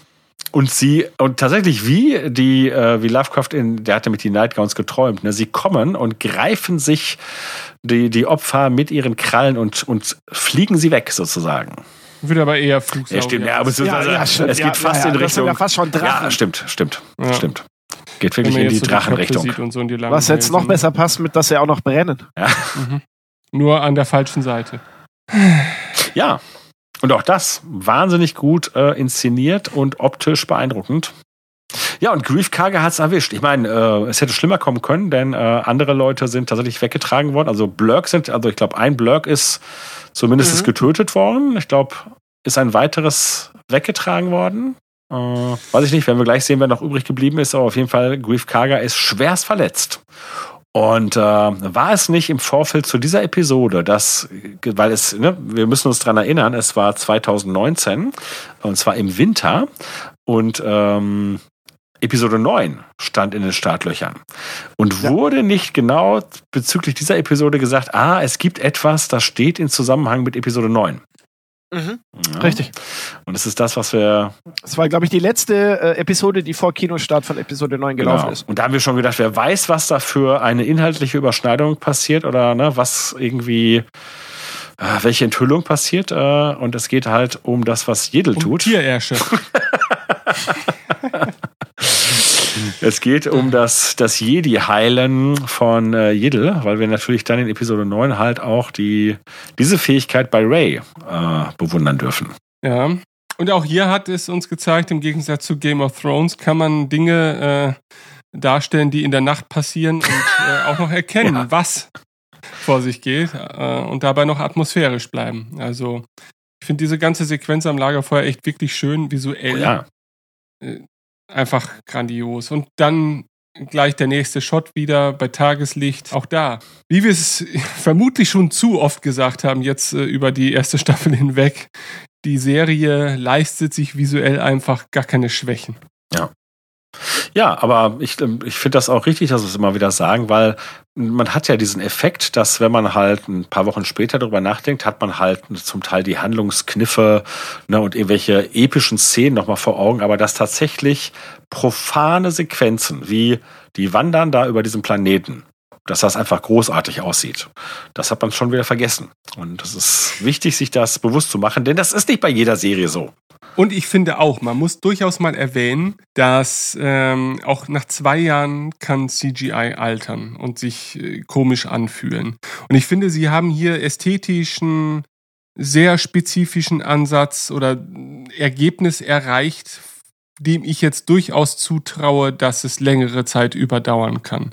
Also ich finde selbst bei halbwegs aktuellen Marvel-Filmen, wo du halt Sequenzen siehst, die einfach zuge schissen, muss ich jetzt leider sagen, sind mit CGI, weil du einfach ganz genau weißt, in diesem Bild kann jetzt auch eigentlich nichts mehr real sein. Und man selbst schon bei der Kinopremiere dachte, okay, man nimmt, man sieht ohnehin, dass das CGI ist, aber man nimmt das als Teil dieser, dieser Bildsprache jetzt auch einfach so hin. Ja. Ne? Das, das muss gar nicht erst beweisen, dass es äh, echt aussehen muss, äh, krampfhaft. Aber sowas nutzt sich dann deutlich schneller ab als hier, wo ich finde immer noch, selbst wenn auch in diesem Shot, bis auf die Figuren natürlich alles CGI ist, ist es ein dezenterer Ansatz. Es ist ein bisschen natürlich so dieser Herr der Ringe-Ansatz auch, ne? dass du halt, das beste CGI ist das, dass du gar nicht als solches vermutest. Ja. Ne? Denn ähm, gut, das ist bei Star Wars noch mal schwieriger, äh, wenn, man, wenn man die äh, potenziellen Umgebungen betrachtet. Aber ich finde, das haben sie geschafft. Und ich bin noch sehr optimistisch, dass uns auch nicht nur nach zwei Jahren, sondern auch nach fünf oder nach zehn Jahren das Ganze immer noch nicht stören wird. Und das können ja auch längst nicht alle Star Wars Produkte bisher von sich behaupten. Ja, naja gut. Wenn du jetzt auf die, auf die. Muss jetzt eigentlich Quill mit dem Blurken? Er war gerade am Ende sozusagen. Mhm. Also wir konnten jetzt erkennen, also äh, es ist nur noch ein Blurk übrig geblieben. Das heißt, äh, ich glaube, ein Blurk wurde weggetragen, einer, einer wurde getötet. Und ähm, wie viel? Er hatte drei ähm, Kumpanen dabei, Griefkarger, ne? Also davon ist auch einer weggetragen worden. Ähm, ja, und jetzt sind seine beiden anderen Kumpanen auch tot, aber tatsächlich von seiner eigenen Hand.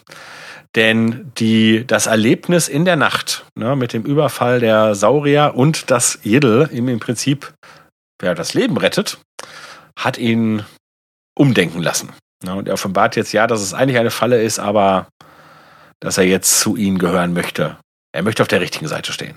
Und durch das gute Zusprechen von Quill wird ihm auch die Möglichkeit gegeben, sozusagen, ja. sich recht zu fertigen und letztendlich. Und das ist ja auch wieder ein bisschen die Lando-Parallele, oder? Ne, denn Lando ist ja eigentlich auch kein, kein schlechter gewesen. Ne? Er hat halt ne, gedacht, ah, das ist doch die beste Lösung hier. Und als er dann erkennt, ne, was er da in der Wolkenstadt veranstaltet hat mit unseren Helden, ne, äh, macht er halt auch die Kehrtwendung.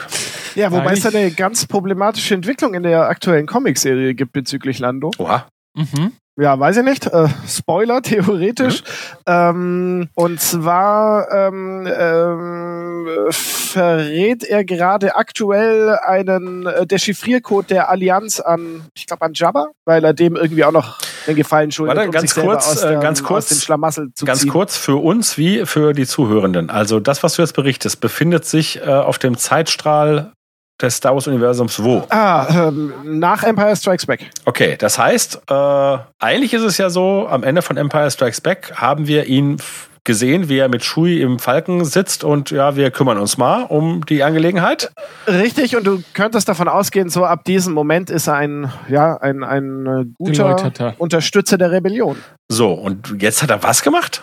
Äh, um seine eigene Haut zu retten, in Anführungszeichen, verrät er die Rebellion, indem er äh, den Dechiffriercode für ihre, für ihre Nachrichtensysteme halt einfach äh, an, an Jabba verkauft oder, oder sogar kostenlos abgibt, eben um seine Schuld zu begleichen.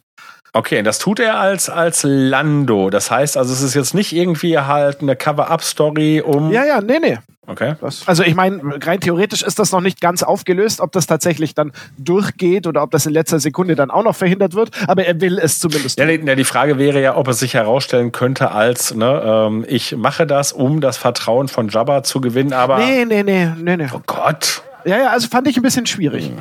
Ja, das finde ich gerade auch extrem schwierig. Ich weiß jetzt überhaupt nicht, wie ich hier weitermachen soll.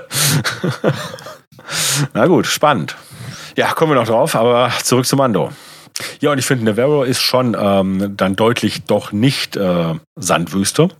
Ne, also der, der Ja. Planet von, von Kuil, der hat ja Passagen, die uns doch deutlich an Tatooine erinnern. Ne? Wobei, ne, es gibt durchaus auch einige äh, Bereiche, die deutlich anders sind, mal abgesehen davon, dass es auf dem Planeten auch äh, regnet, was auf Tatooine wohl nicht der Fall wäre. Aber hier haben wir ja wirklich einen Lavaplaneten. Das stimmt. Ich glaube, hier hängt es auch höchstens mal, weißt du, von der Ja, Lichtstimmung ab. ne? Das beziehungsweise hat kein jetzt- Lavaplaneten, sondern einen vulkanisch aktiven Vulkangesteinplaneten. So. Äh, der Mandalorian sagt Kuil, er soll doch mit dem, äh, ja, mit äh, Grogu äh, zum Schiff zurückgehen. Nichts auf diesem Planeten wird da eindringen können. In dieses Schiff. Wir erinnern uns, das Schiff wurde von, vor vier Folgen von der Horde Jawas einfach mal komplett zerlegt und dann äh, in, in einer Nachtschicht wie ein Lego-Set wieder neu aufgebaut.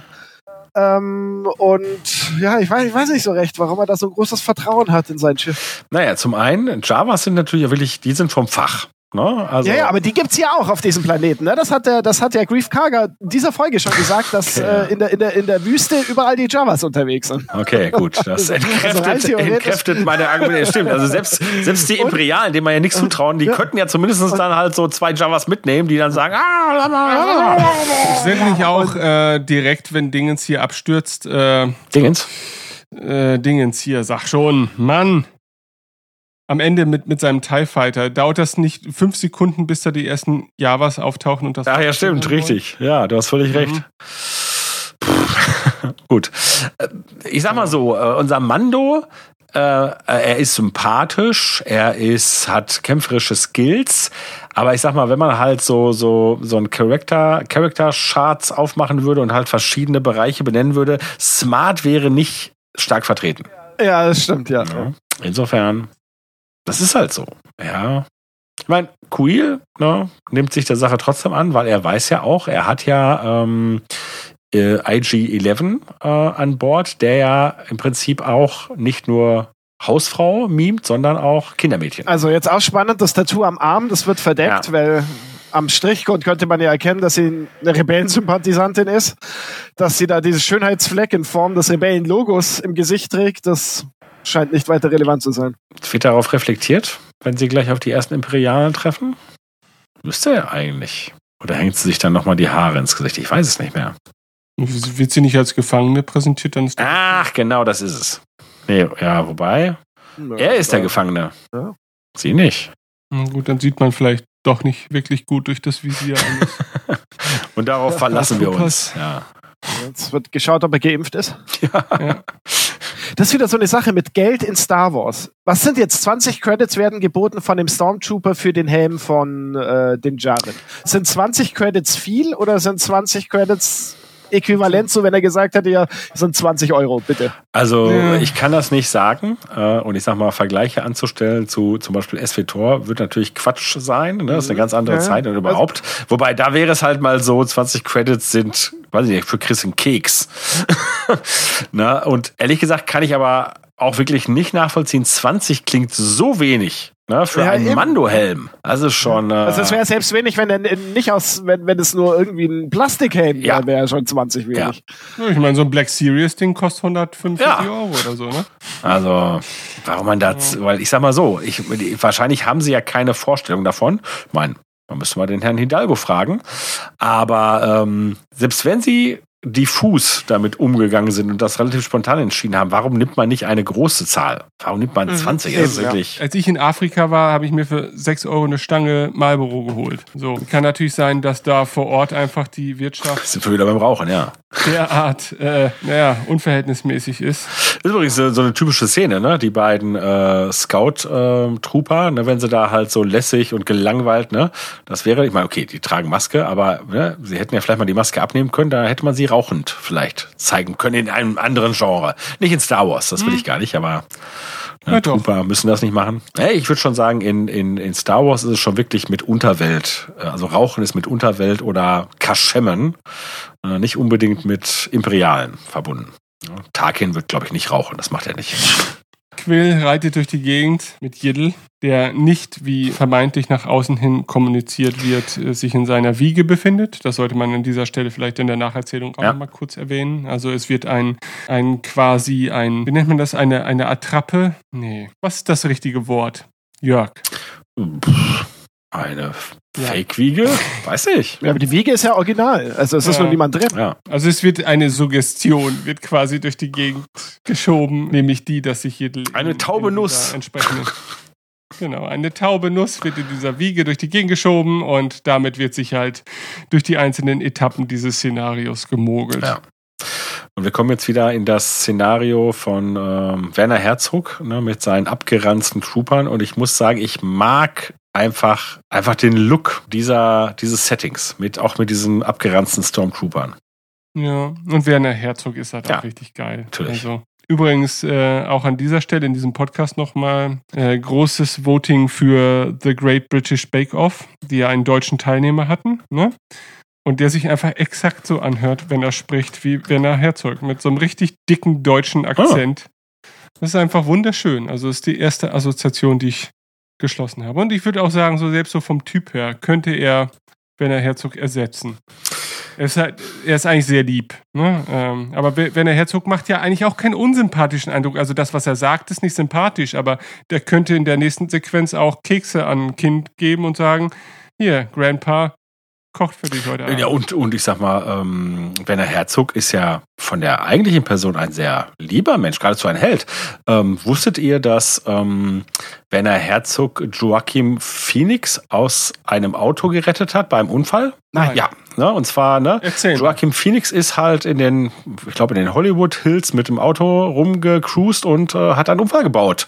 Und zufällig kam Werner Herzog des Weges und hat ihn aus dem Auto gerettet. Aber wer ihm, also hat das Auto gebrannt und ihm wäre tatsächlich was passiert, oder war der Herzog einfach der Erste, der gesagt hat, hey, grüß dich, du Ja, aber selbst wenn das so, nein, nein, er hat nicht, also, nein, nein, also wie ich das verstanden habe, hat er nicht, äh, also er musste schon aus dem Auto geholt werden. Ich weiß jetzt nicht, ob es brannte, ob es so gefährlich war, aber äh, ne, ich glaube, ähm, Joachim Phoenix hat dann auch, auch gesagt, dass er äh, ne, die beruhigende Stimme von Werner Herzog ihn direkt halt in den, in den richtigen Mut wiedergebracht hat.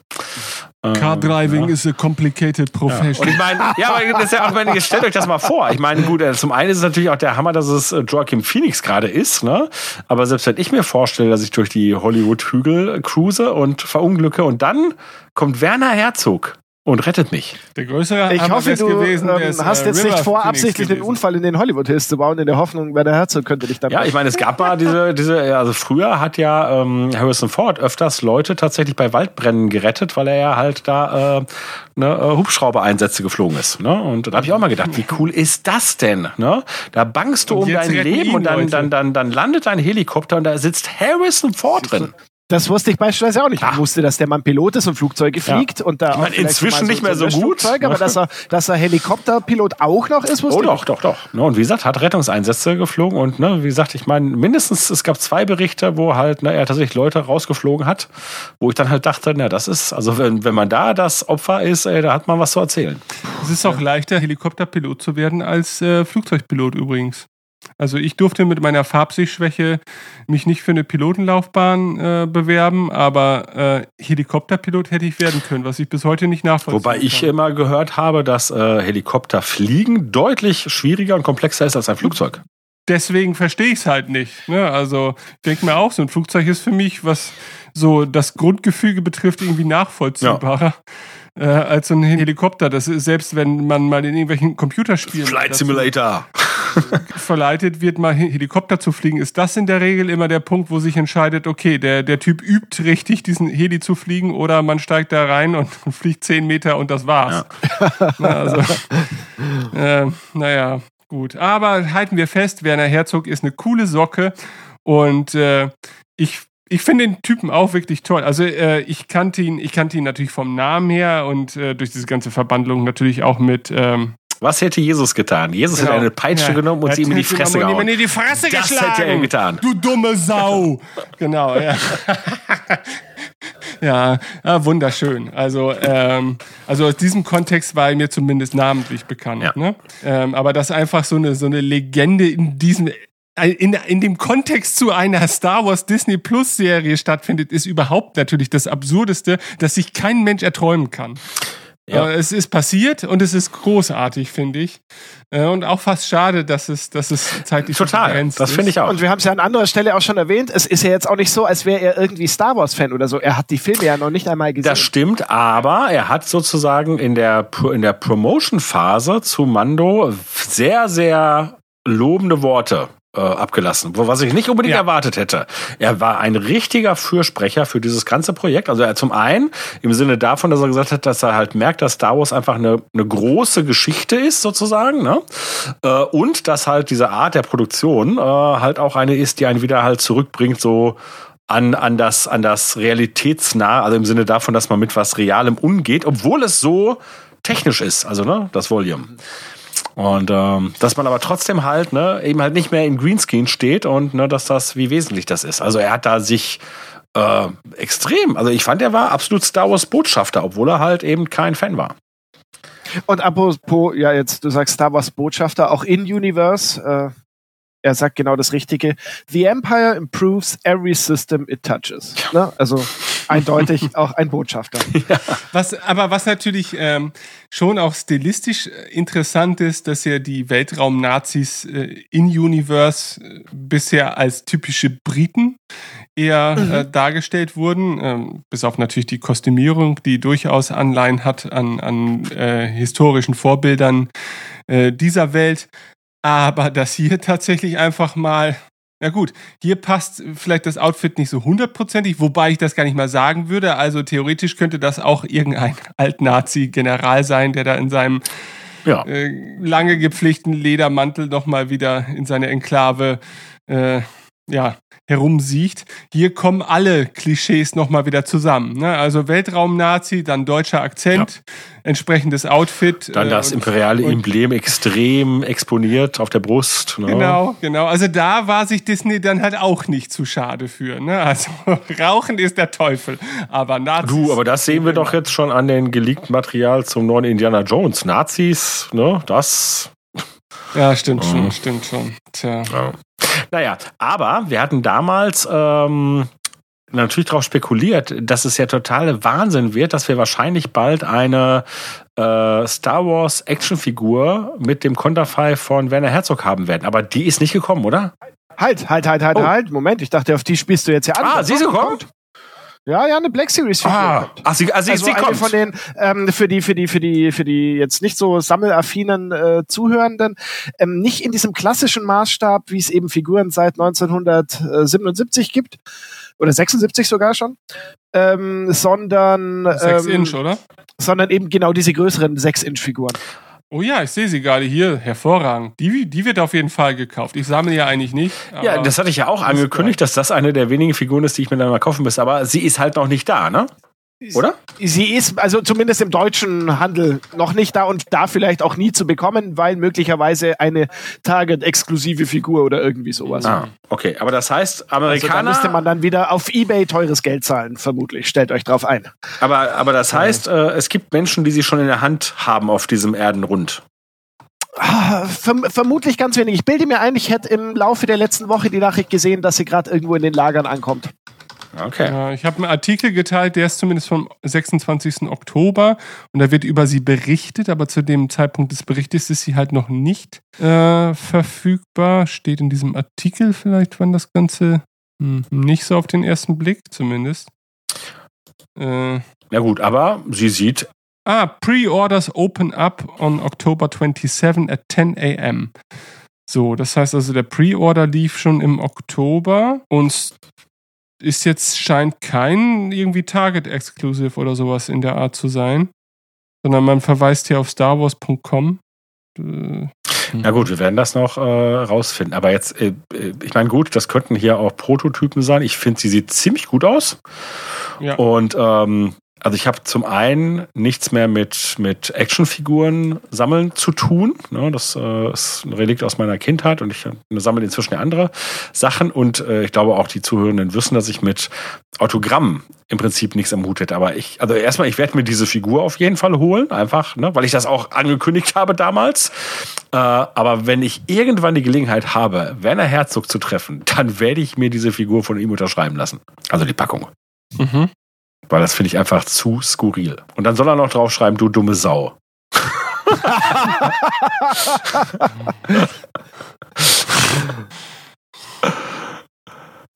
Ja, sehr, sehr schön. Aber äh, abschließend vielleicht zu der, zu der Werner Herzog-Sache wirklich nochmal für die Zuhörenden. Also wer, es ist ein, ein verrückter Typ und man kann unglaublich viele tolle Sachen auf YouTube auch finden. Ne? Äh, ähm, er hat ähm, irgendwann seine eigenen Schuhe mal gegessen in einem riesigen Event und ich meine das Wort wörtlich. Ne? Es gibt ein, äh, ne, er hat es nicht ganz geschafft, aber ne, weil er, Ich glaube nicht, ne, er hat, glaube ich, die Sohlen. er hat halt die halt ewig äh, gekocht, ne? Und dann, sag ich mal, es sind halt Lederschuhe, wohlgemerkt, ne? Und dann halt das obere Material, davon isst er, glaube ich, von einem Schuh die Hälfte. Aber immerhin.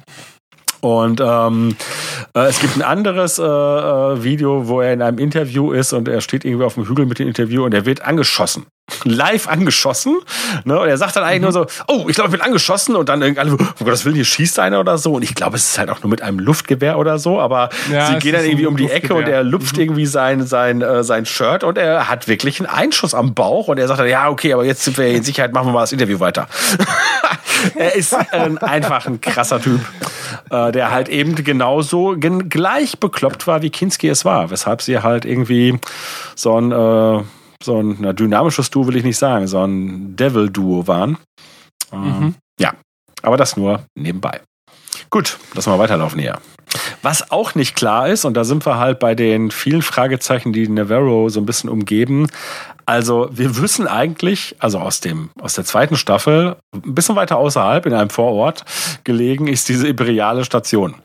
Und ähm, er hier, also unser Client, ne, so heißt er ja, ich glaube, er hat ja immer noch keinen anderen Namen, ähm, hat den Auftrag, also Moment, er sitzt aber schon immer in diesem Dorf, oder? Also das heißt nicht immer, aber ne, er ist da sozusagen das imperiale Relikt. Hat aber Kontakt zu den Imperialen aus dem Vorort, so nenne ich es jetzt mal. Aber warum eigentlich diesen Zwischenhändler? Ne, Also warum hat Moff Gideon, der ja auch anscheinend vor Ort ist, Ja, Moment, aber vielleicht war Moff Gideon ja jetzt erst eben später noch hinzugezogen. Vielleicht wusste Moff Gideon bis vor kurzem gar nichts und ist dann erst Ah. aufmerksam geworden. Okay, aber wobei, denke Moment, ist das nicht so, dass wenn ähm, in der in der zweiten oder nee dritten Episode äh, hat hat ähm, Herzog the Client ja äh, Grugu in der Hand und sie machen ja äh, also sie wissen ja, es geht darum, hier wir zapfen dem was ab und so. Das wollen sie doch schon jemand, also das machen sie ja nicht für sich. Na, sie wissen ja schon, wir haben einen einen Kunden dafür. Ja, gut, aber ich würde sagen, ähm, Moff Gideon ist halt so der Bezirksleiter der kümmert sich jetzt auch nicht um die einzelne Filiale. Da sitzt halt der, der Client und macht da halt seinen Bereich. Und trotzdem kann natürlich äh, das, das Hauptlager des Bezirks äh, kann natürlich trotzdem in der Nähe sein und Moff Gideon lässt sich da hier und da auch mal blicken. Ne? Aber Ja. dennoch, glaube ich, äh, widerspricht das jetzt nicht. Oder könnte es den- sein, den könnte es sein, dass das Herzog im Prinzip halt von Grogu äh, Wind bekommen hat und er weiß halt, ah, okay, ne, da könnten halt die Essenzen halt eine spannende Sache sein.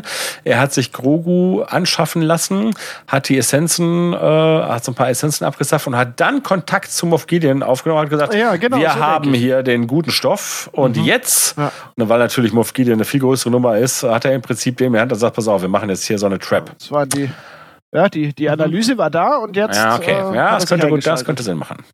Ja. Okay. Ja, das spricht ja auch dafür, dass, dass er hier den äh, Wissenschaftler bei sich hat, ne? Weil ansonsten bräuchte er diesen Step auch nicht, sondern könnte einfach nur sagen, hier ist, hier ist äh, Jiddel und der Rest findet dann erst äh, im Moff. Ja, aber, stimmt, aber stimmt aber genau, hier unser Dr. Pershing ist für mich eigentlich der ursprüngliche Grund gewesen, warum ich gedacht hätte, dass sozusagen halt schon auch hinter äh, Herzog eigentlich die große Organisation steckt.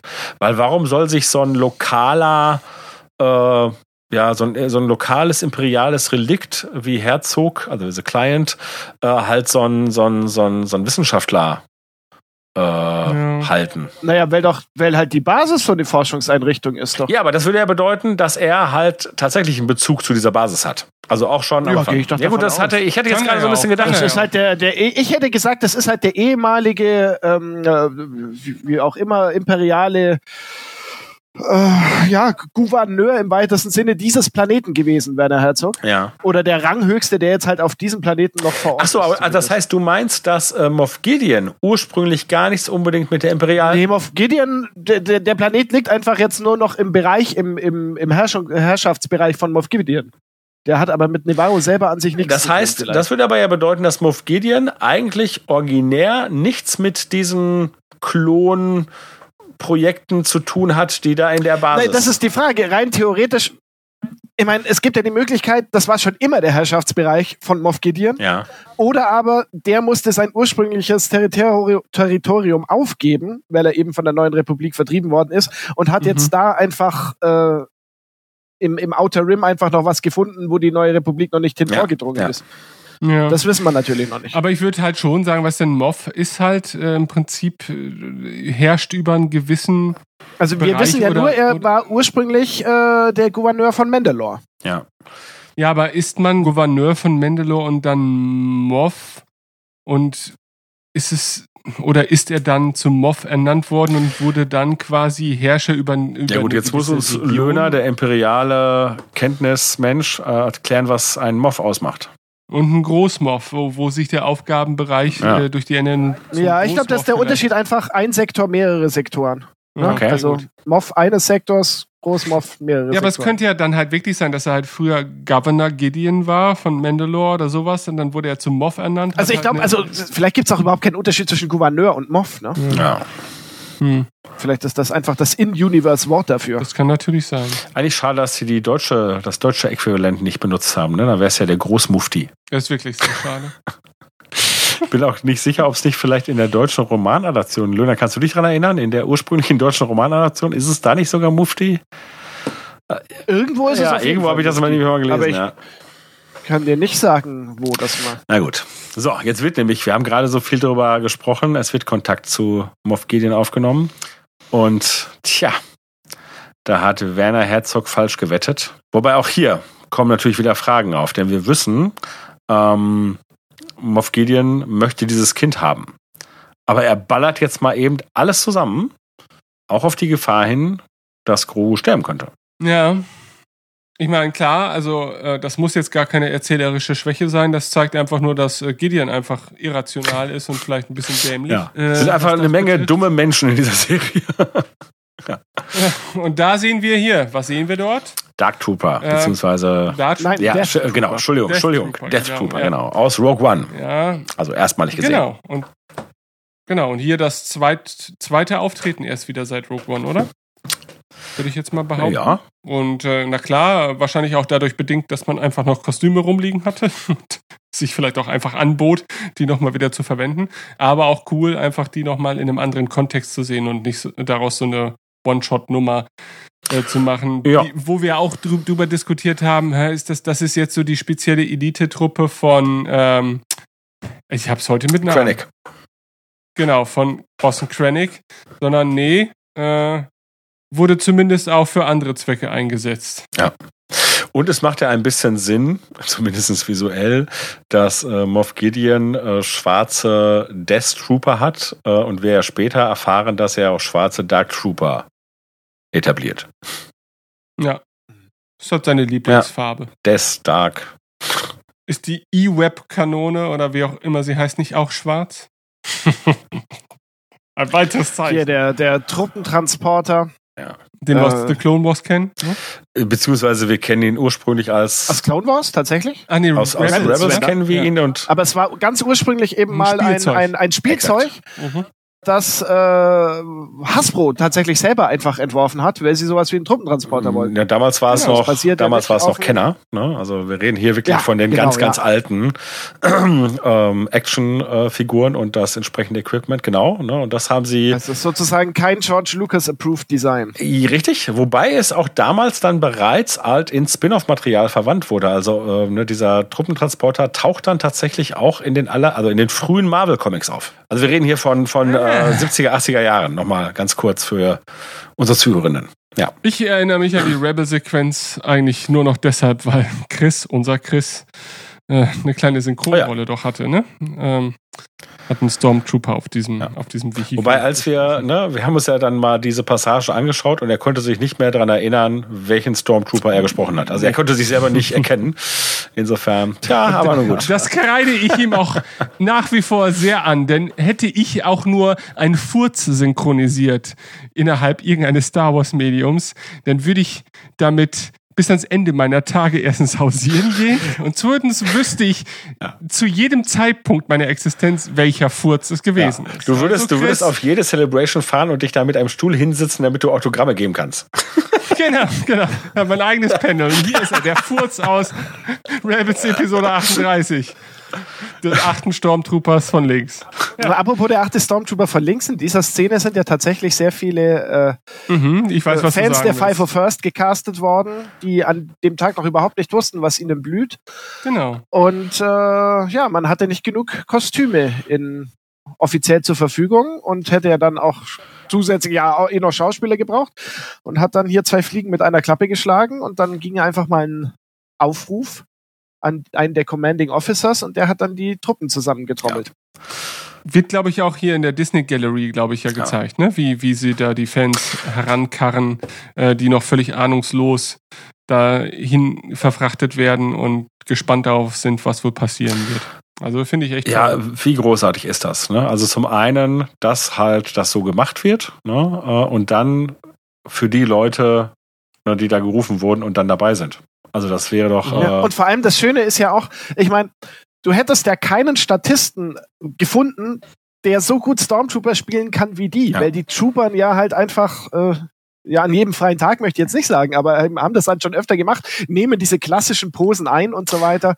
ja. Ähm, das ist ja ein echter Mehrwert. Das stimmt. Wobei, es gab doch mal diese, diese Aktion, wo George Lucas ähm, halt auch ähm, Leute der, der 501. von der ganzen Welt rekrutiert hat für irgendeine so eine Parade. Für den Rose Genau, also da, ich weiß gar nicht, so, wo ja. ist das drauf. Ne? Also es ist ein langes Special und es ist auch unglaublich. Ähm, und da ist es ja so, dass tatsächlich die Leute dann erstmal noch von irgendeinem Militärexperten wirklich gedrillt werden mussten, weil ja, sie nehmen die Posen ein, aber halt ne, äh, als große, als Riesengruppe äh, im, im Gleichschritt zu marschieren und so, das gelang denen da nicht so. Das ist ja auch dann nochmal schwer unter den Helmen, wo man nichts sieht und so.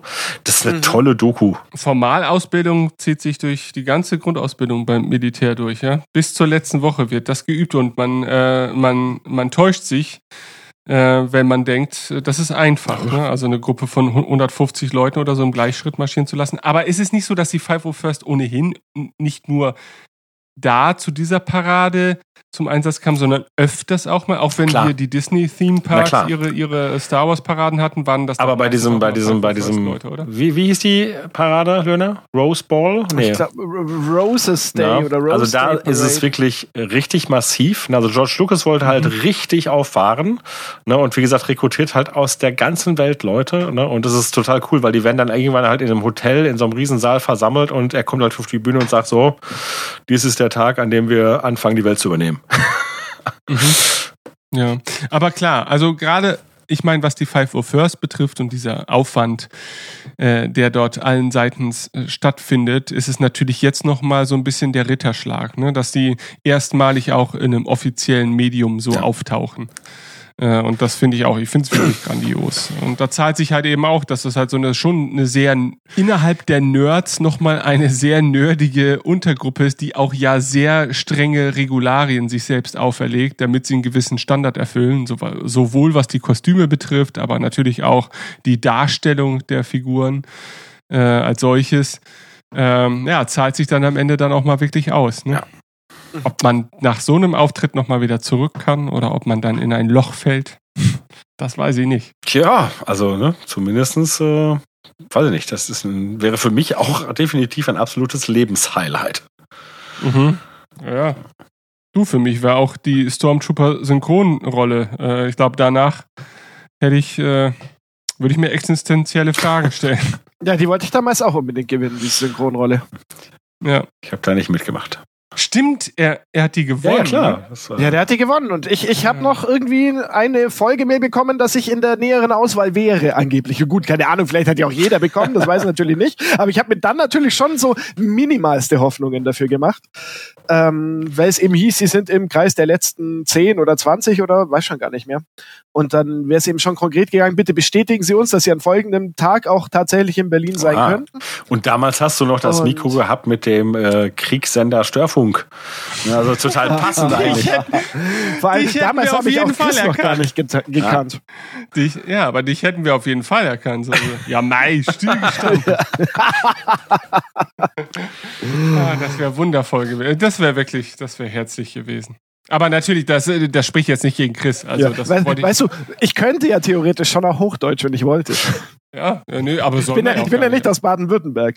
Nein, nein, nein. Aber ich finde ja, äh, ich finde tatsächlich, ähm, gut, das ist natürlich auch immer Geschmackssache, aber ich finde so, so, so den, den, diesen Hauch süddeutschen Akzent, den man bei dir hört, finde ich äußerst ansprechend. Ich würde fast sagen, sexy. Ich finde das auch schon ziemlich hochdeutsch, was du da ablieferst insofern. ja, ja, ja. Du, ich finde zum Beispiel, ich höre gern, ich interessiere mich ja immer nur so einmal im Jahr für drei Wochen für Fußball. Und ich hasse eigentlich Bayern München, aber ich höre zum Beispiel Thomas Müller gerne reden, weil er sehr deutlich spricht und doch sich sehr süddeutsch anhört. Und das mag ich sehr, sehr gerne. Aber gut, ich habe, was Akzente angeht, auch einen echten Fetisch. Zum Beispiel mein Hausarzt, das war, äh, er ist polnischer Abstammung. Ne? Und komischerweise hat es sich durch Zufälle so ergeben, dass äh, eigentlich fast alle meine betreuenden Ärzte, die ich so im Laufe der Zeit hatte, also das, ich bin nicht ständig bei Ärzten, sondern ich bin, ich bin, bin sogar sehr, sehr selten bei Ärzten. Und ich habe tatsächlich seit einfach jetzt sieben Jahren gar keinen Hausarzt mehr, weil ich Ja. einfach seit sieben Jahren nirgendwo mehr beim Arzt war.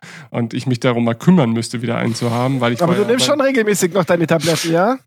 ja, aber die kriege ich frei erhältlich. ähm, aber die hatten alle einen osteuropäischen Akzent und ich fand das total toll. Das hat mich so beruhigt immer. Weißt du, wenn jemand sagt, Benjamin, das ist alles gut, beruhige dich, dann finde ich das viel beruhigender, als wenn so ein Ostfriesenheini da ankommt und sagt, ah, das ist alles nicht so schlimm, ne? Ja, das Geschwür muss mal gucken, ne? Also da, ich möchte mir lieber von einem, und das mein ich einfach nur äh, anerkennt. Ich möchte lieber jemanden sagen hören, Benjamin, das war's. Eine Woche noch und vorbei. Als äh, dass mir so ein Schnoddriger aus Friese das ins Ohr säuselt. Also, weiß ich nicht. Ich finde, das hat alles was. Also Sprache ist eine tolle Sache und ich finde, man, man soll sich nicht verbiegen müssen, wenn Sprache doch so vielfältig sein kann. Das wären jetzt fast schon gute Abschiedsworte, aber wir haben noch ein bisschen was zu gucken. Ja, also, immer noch hier Death Trooper Ja, das ist jetzt natürlich eine Frage. Sind die Death Trooper eine bewusste Entscheidung gewesen oder hatte man halt einfach entsprechend auch noch die Kostüme ähm, von Rogue One? Halt einfach, das waren einfach ein Teil der, der Kostüme, die man tatsächlich da hatte. Und deswegen haben wir gesagt, komm, nehmen wir auch noch mit, sieht gut aus. Weil rein theoretisch werden sie ja kanontechnisch gesehen, äh, sind die Death Trooper ja nicht Teil des regulären imperialen Militärs, sondern eigentlich eher eine, eine ähm, Geheimdiensteinheit, eine, eine ISB-Einheit sind die. Na gut, aber wir befinden uns jetzt hier in ne, Post-Endor. Es würde ja tatsächlich weiterhin passen, wenn es eben um dieses Thema der Forschung, Mhm. Klonen und so weiter geht. Zum einen das. Ich habe auch eine andere praktische Okay. Idee, was dahinter stecken könnte. Und zwar ist es so, ich gehe davon aus, dass die Death Trooper schon seitens Disney mh, gestellt wurden. Ne? Also das sind offizielle Darsteller vielleicht oder auf jeden Fall offiziell zur Verfügung gestellte Kostüme. Ähm, wenn du dir jetzt, keine Ahnung, 100 äh, 501st Trooper äh, reinholst, dann ist es natürlich so, es gibt ja sehr strikte Regeln, beispielsweise bei der 501st, was die Kostüme betrifft. Dennoch ist es ja aber möglich, einen Trooper äh, nach den Maßgaben von Episode 4 darzustellen. Aber und es so weiter auch, und so fort. Mhm. Genau, oder auch ein Rogue One äh, Standard Stormtrooper. So, und da ist es halt schon so, wenn du dich jetzt darauf verlässt, dass du diese Stormtrooper in den Fokus rücken willst auch, ne, dass das halt die eine äh, Crew ist, die da ständig zu sehen ist. Dann würdest du die Unterschiede in den Herstellern der Kostüme direkt sehen. Ja. Genau, genau. Und deswegen würde ich sagen, es kann den praktischen Grund haben, einfach, okay, wir brauchen hier irgendwie auf jeden Fall unsere bisschen davon abgesonderte Stormtrooper-artige Gruppe. Wir haben hier die Death Trooper. Und so kommt vielleicht alles zusammen. Damit will ich jetzt nicht sagen, dass man nicht vielleicht auch noch zehn Stormtrooper-Kostüme rumliegen hatte. Wobei, theoretisch kann das sein. Vielleicht hat man einfach nicht zehn Stormtrooper irgendwo rumliegen. Denn man hat Ja, ich glaube, also zehn, also so ein paar hatten sie ja tatsächlich, nur es hätte halt Okay. einfach nicht gereicht. Okay, gut. Aber es wäre zumindest ein denkbares Szenario. Ich habe es mir komplett frei ausgedacht, aber ich, ich halte das für Mhm. Ja. eine Verschwörung, an die ich glauben möchte. Kann gut sein. Ja. Gut. Im- Immerhin. Ich bin so froh, wenn ich auch mal eine sinnvolle Idee habe. Also vermutlich gehe ich auch einfach mal davon aus, dass alle diese Stormtrooper, die da diesen Weathering-Effekt haben, das werden höchstwahrscheinlich eben die offiziellen von Lucasfilm sein.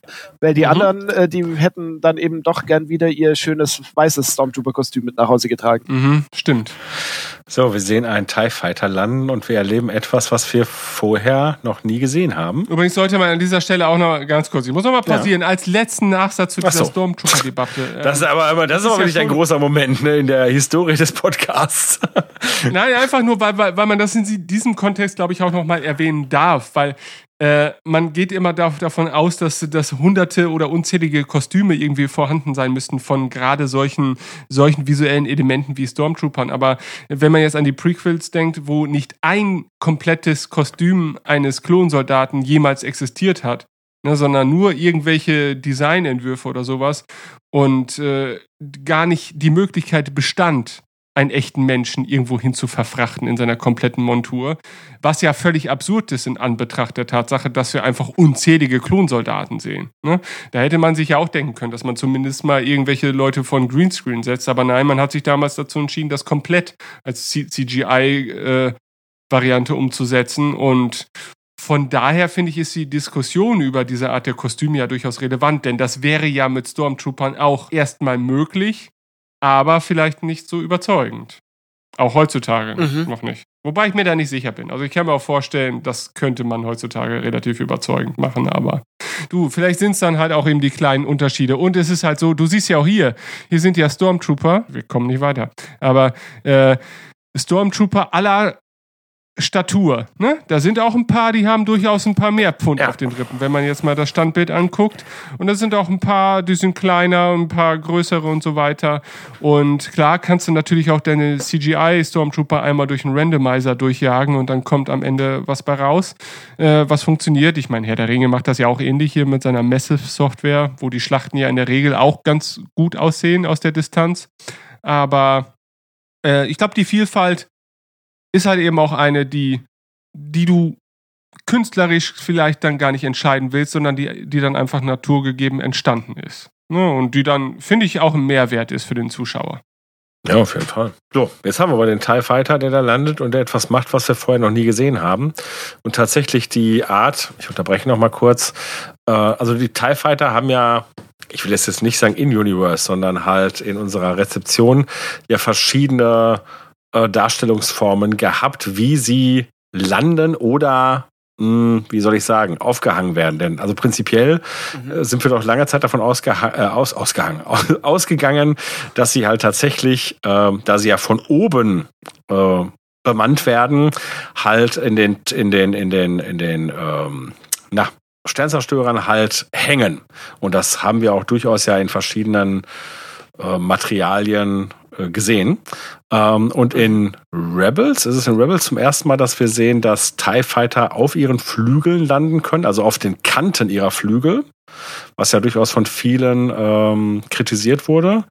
Und hier haben wir es jetzt so, dass diese, dass die Flügel, also ich nenne das jetzt mal Flügel, diese Solarpanels äh, einklappen, was dann zudem erforderlich macht, dass, und das hatten wir vorher auch nicht, ähm, die, die eigentliche Kuppel ja, Füße, ne, Kufen ausfährt. Und mhm. ähm, ja, interessant. Ich finde, wenn man sich das so anschaut, dieser Klappmechanismus wirkt ja meiner Meinung nach eigentlich nicht realistisch. Aber wen kümmert's, wenn es geil aussieht und es sieht geil aus? Mhm. Genau, und ich würde auch sagen, das ist halt vielleicht auch dieser spezielle Teiljäger, der möglicherweise ja auch irgendwie vielleicht noch einen Hyperantrieb ja. eingebaut hat und sonstiges mhm, mhm. und nicht automatisch jetzt jeder nee, Teiljäger, der diese Wobei wir in Staffel 2, äh, wenn wir halt die, die, die Station auf Navarro besuchen, äh, da heben ja in einer Sequenz drei davon ab und die, meine ich, haben alle dieser. Das stimmt. Ne? Mhm. Da hast du vollkommen recht. Oder zumindestens, ja doch, weil da werden, ich kann mich erinnern an, wir analysieren das und da werden halt ähm, die, die Kufen eingefahren. Aber es könnte ja theoretisch einfach jetzt das, das aktuelle Teilmodell ja. sein, dass das jetzt halt kann. Ähm, vielleicht eben, weil man auch gar nicht mehr so viele Sternzerstörer hat, wo man die dann drin in den Hangars aufhängen könnte. Und das gab dann einfach so das Redesign. Ja, ja also wie gesagt, ne, egal was sich dabei gedacht haben, ich find's cool. Es ist, ja, an sich ist es halt schon eine spannende Frage und auch eine coole Diskussionsgrundlage, weil ja auch gerade diese klassischen Standard-TIE Fighter äh, durch den Wegfall des Hyperraumantriebs ja auch so eine gewisse erzählerische Komponente mit sich bringen. Ne?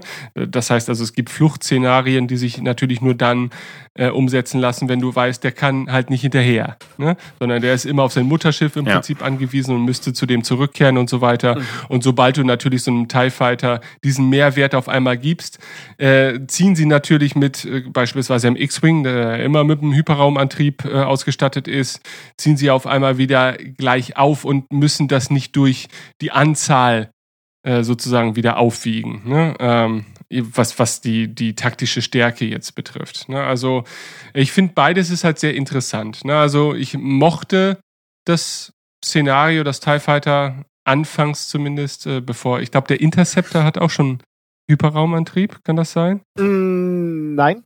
Aber Vaders hatte. Ja. Genau, okay, gut. Ja, ja gut, weil er nach Hause äh, kommen musste, deshalb. Ja. ja. Gut, also ist auf jeden Fall ist eine spannende Sache und ich bin mir sicher, das wird auch irgendwo im Fandom bereits aufgearbeitet worden sein in zahlreichen Theorien, die jetzt sogar über das hinausgehen, was wir hier an Erkenntnissen haben. Ähm, äh, ich weiß aber allerdings an dieser Stelle auch gar nicht, ob es nicht vielleicht sogar Begleitmaterial gibt, das das mal aufgegriffen hat. Jetzt speziell zu dem hier aus Mando oder, oder? Ja, weiß nicht, gab es nicht. Es gab doch auch Nee, leider nicht. Es wurde so. äh, gecancelt. Ah, nee, stimmt es ja. Ja, oh ja, stimmt. Ja.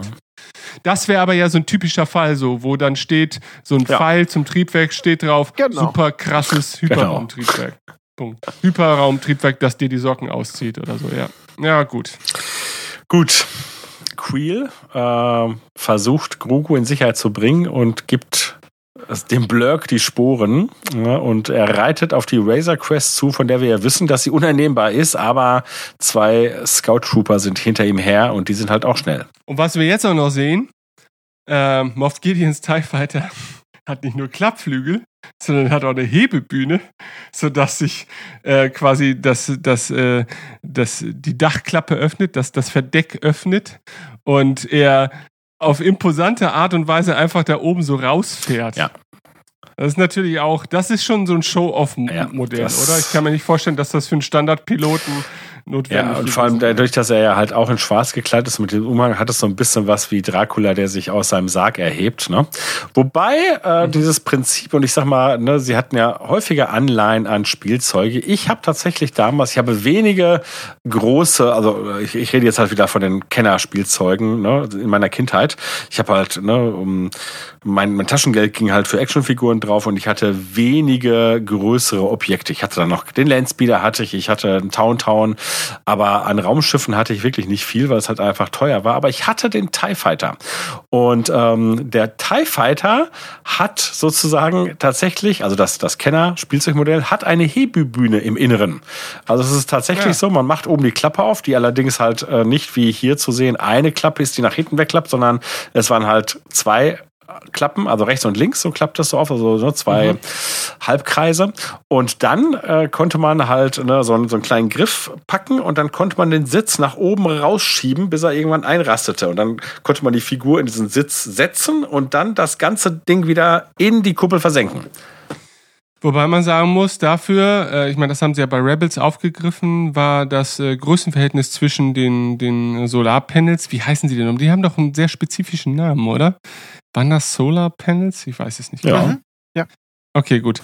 Äh, also die, die, die Solarpanels äh, der, des Kennermodells waren ja verhältnismäßig ein bisschen zu klein ja. oder zu flach, glaube ich. Ja, sie waren, nein, sie waren einfach zu klein im Verhältnis zu den Filmen. Ja. Na klar, aber gut, ne, was einfach halt dem Spielzeug geschuldet war, weil ne, das wäre ja ganz schön groß geworden. Ja, und Rebels hat es dann ja sozusagen ja. aufgegriffen. Die TIE Fighter und Rebels äh, ähneln ja, was die Proportionen betrifft, sehr dem alten genau. Kennerspielzeug. Ja. Auch. Ja. Guti. Dann haben wir wieder. Jetzt wäre die Frage, darauf habe ich nicht geachtet, wie ist es bei, den, bei der Flügel oder bei der Solar Panel Größe von Moff Gideon? Ich glaube, das ist schon eher klassischer ja? TIE Fighter, also ja, okay. so wie es sein soll, ja. Ja, ja gut. Ja.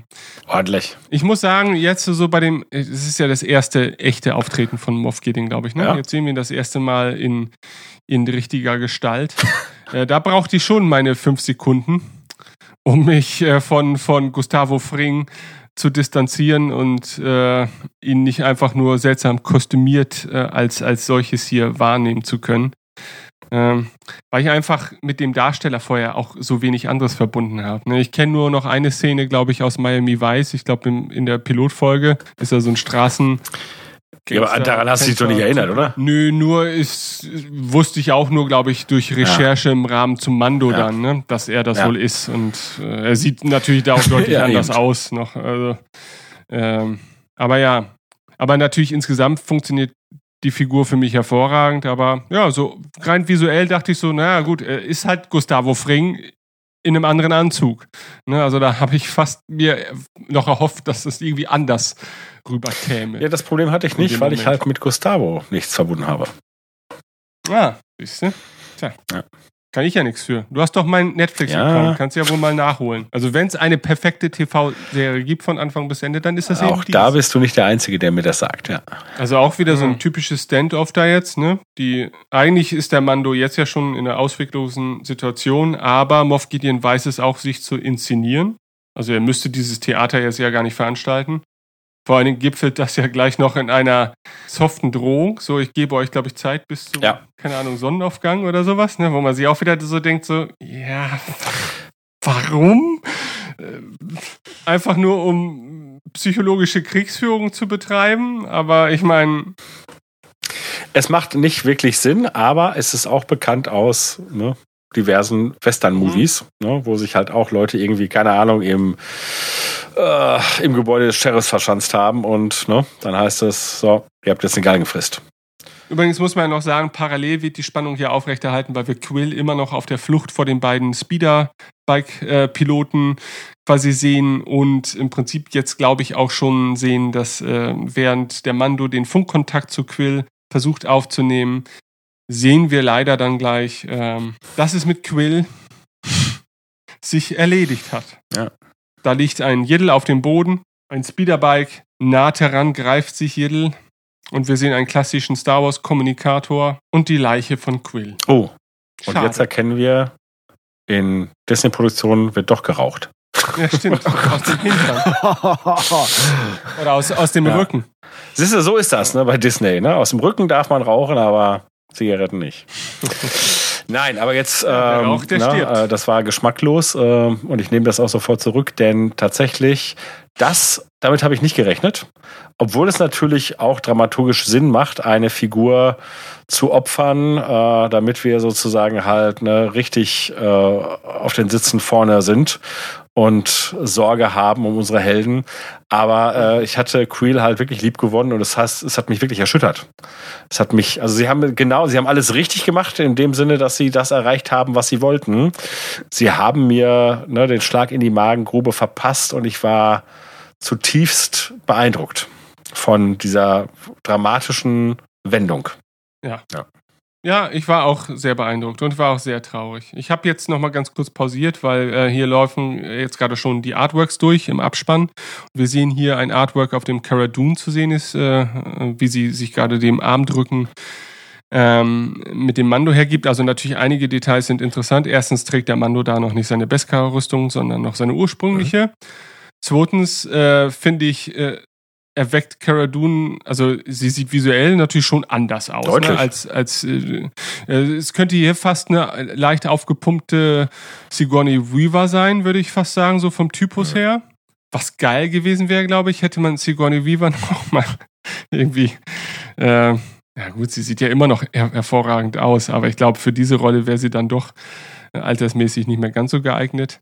Ähm, aber so vom Typus her ist, ist äh, sie dann zumindest hier im Artwork dann doch auch noch ganz andere Art Frau, finde ich jetzt, ohne das Ja. jetzt wertend meinen zu wollen, aber sie ist was anderes. Bushikosa auch sogar, als Cara Dune das letztendlich ist, weil Cara Dune ist ja durchaus kräftig, ähm, aber auch sehr weiblich, finde ich, auf eine gewisse Art und Weise. Ja, vom Gesicht zumindest auf jeden Fall, würde ich das sagen. Äh, Und man hatte, das ist deutlich, halt äh, nicht Carana vor Augen, als man diese Konzeptarts äh, halt tätigte. Ähm, Mhm. Und auch das prinzipielle Design, denn auch die Haare sind ja deutlich anders und auch von der Farbe. Denn ne, hier die im Konzeptart trägt die Figur äh, violette Haare, würde ich sagen. Mhm. Ja. Also finde ich an sich auch ganz super interessant, Ja. äh, auf jeden Fall. Und Creel sieht auch ein bisschen anders aus, finde ich. ne, der sitzt ja rechts da so ein bisschen in der Ecke und äh, ja, Ja, sieht ein bisschen be bedröppelter ja, aus. irgendwie Ne? nochmal so ein bisschen mehr Opa- Opa-mäßiger. Großväterlicher. Weicher auch. Ne? Also bei dem äh, Quill in der Serie hat man das Gefühl, man kann in sein Gesicht greifen und das ist richtig so solide. Ja. Also diese Hautlappen. Äh, Und hier ist es halt so, wirkt halt wirklich schon so wie so Seniorenhaut. Ne? Also, wenn man sich also vorstellt, man greift in das Gesicht eines Senioren, dann ist es halt ein bisschen, da fehlt die Spannung quasi. Ne? Ist nicht so fleischig. Ich weiß nicht, ob man das für alle Senioren sagen kann, aber Übrigens hier in diesem Artwork sind wir bei Cara Dune schon wieder, finde ich, näher dran an dem also da würde ich sagen, ne? hatte man Ca- Cara Dune, äh, Carano äh, ganz klar schon, also ne, man kannte schon ihr komplettes Design.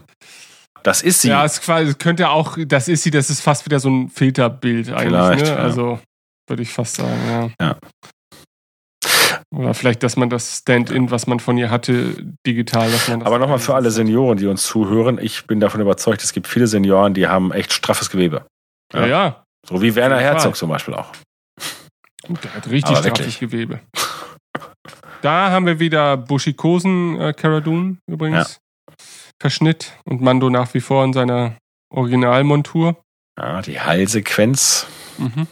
Und das ist wieder sehr nah an. Also wir haben hier die Entourage von ähm, Grief Karga und die sehen ja wirklich fast original aus wie im, in der Serie. Mhm. Ja, obwohl ich würde sagen, dass das Helmdesign vom Linken ist äh, in der Realfassung ein bisschen anders dann noch. Also hat zwar, also bei, bei der Realfassung sind, glaube ich, diese Brillenlinsen sehen so aus, als wären sie einfach, als würdest du so eine Fliegerbrille, Ja, glaube ich, okay. einfach über Mhm. so einen Helm stülpen.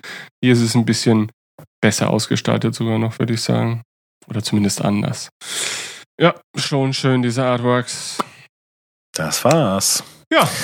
Und Wunderbar. wir nähern uns dem Ende dieses äh, Ja. Podcasts, würde ich mal behaupten. Und an dieser Stelle sei noch mal ein kurzer Hinweis auf das Gewinnspiel, das Jörg seinerzeit initiiert hat, erlaubt, äh, zu dem wir schon diverse Einsendungen erhalten haben, über die ich hier natürlich aus Gründen der Geheimhaltung nicht eingehen möchte. Aber es sind schon richtig gute Vorschläge. Also ich finde einige davon schon richtig gut. Und vor allen Dingen sind sie allesamt bisher sehr kreativ gewesen, fand ich. Ja, das ist Und, vielleicht das, äh, was man nochmal herausstellen sollte. Denn es gab zumindest auf Star Wars Union auch jemand, der äh, schon angemerkt hat, das könnte zu schwer sein. Im Sinne davon, dass wenn man jetzt nochmal davon ausgeht, dass man die Prämisse der Vorlage genau versucht umzusetzen. Also ne, nochmal wiederholend, es geht ja um den englischen Spruch, äh, also diese, diese Zusammenfassung, welche Elemente bei der Space Opera äh, vorkommen. Ähm, äh, Robots, Rockets and Rayguns. Ne, und für Raygun gibt's halt keine schöne deutsche Entsprechung mit einem R.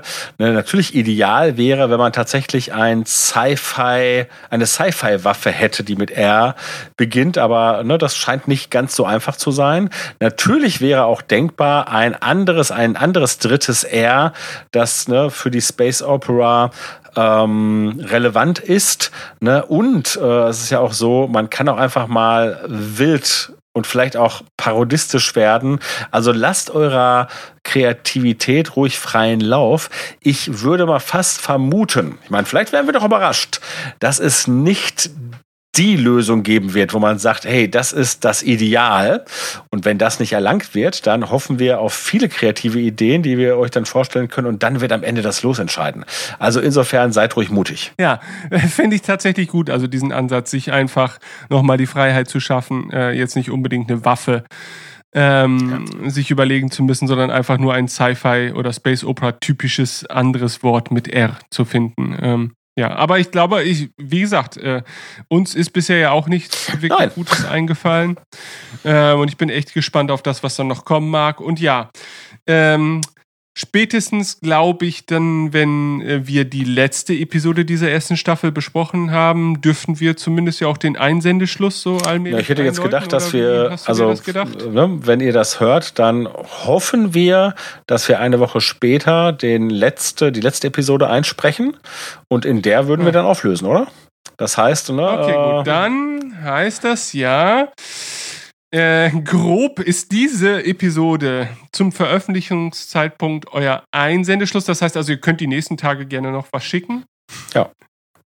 Aber ihr äh, müsst davon ausgehen, dass wenn ihr jetzt in drei Wochen, äh, wenn ihr euch vornehmt, ihr habt eine tolle Idee, aber ihr möchtet die E-Mail erst in drei Wochen verschicken, dann wird sich vermutlich nicht mehr berücksichtigt. Aber wir wissen ja, wie ihr drauf seid. Ihr seid schnell, wenn es äh, um solche Dinge geht. Gut. Ja, dann würde ich mal sagen, war es das für diese Jo. Woche mit dem Mando. Und in der Zwischenzeit dürft ihr euch, äh, nee, dürft euch auf keine neuen weiteren wer weiß, wer weiß, ne, was alles in den nächsten Tagen passiert. Aber ja, Ja, aber zumindest ja. Also zum Ende des Jahres hin auf jeden Fall äh, habt ihr ordentlich Radio Tatooine auf den Ohren. Also das macht uns genauso viel Spaß wie euch, hoffe ich jetzt mal an dieser Stelle. Und ich bin gespannt auf das, was da noch so kommen mag. Bis jo, denn. macht's gut, gehabt euch wohl. Tschö. Tschüss.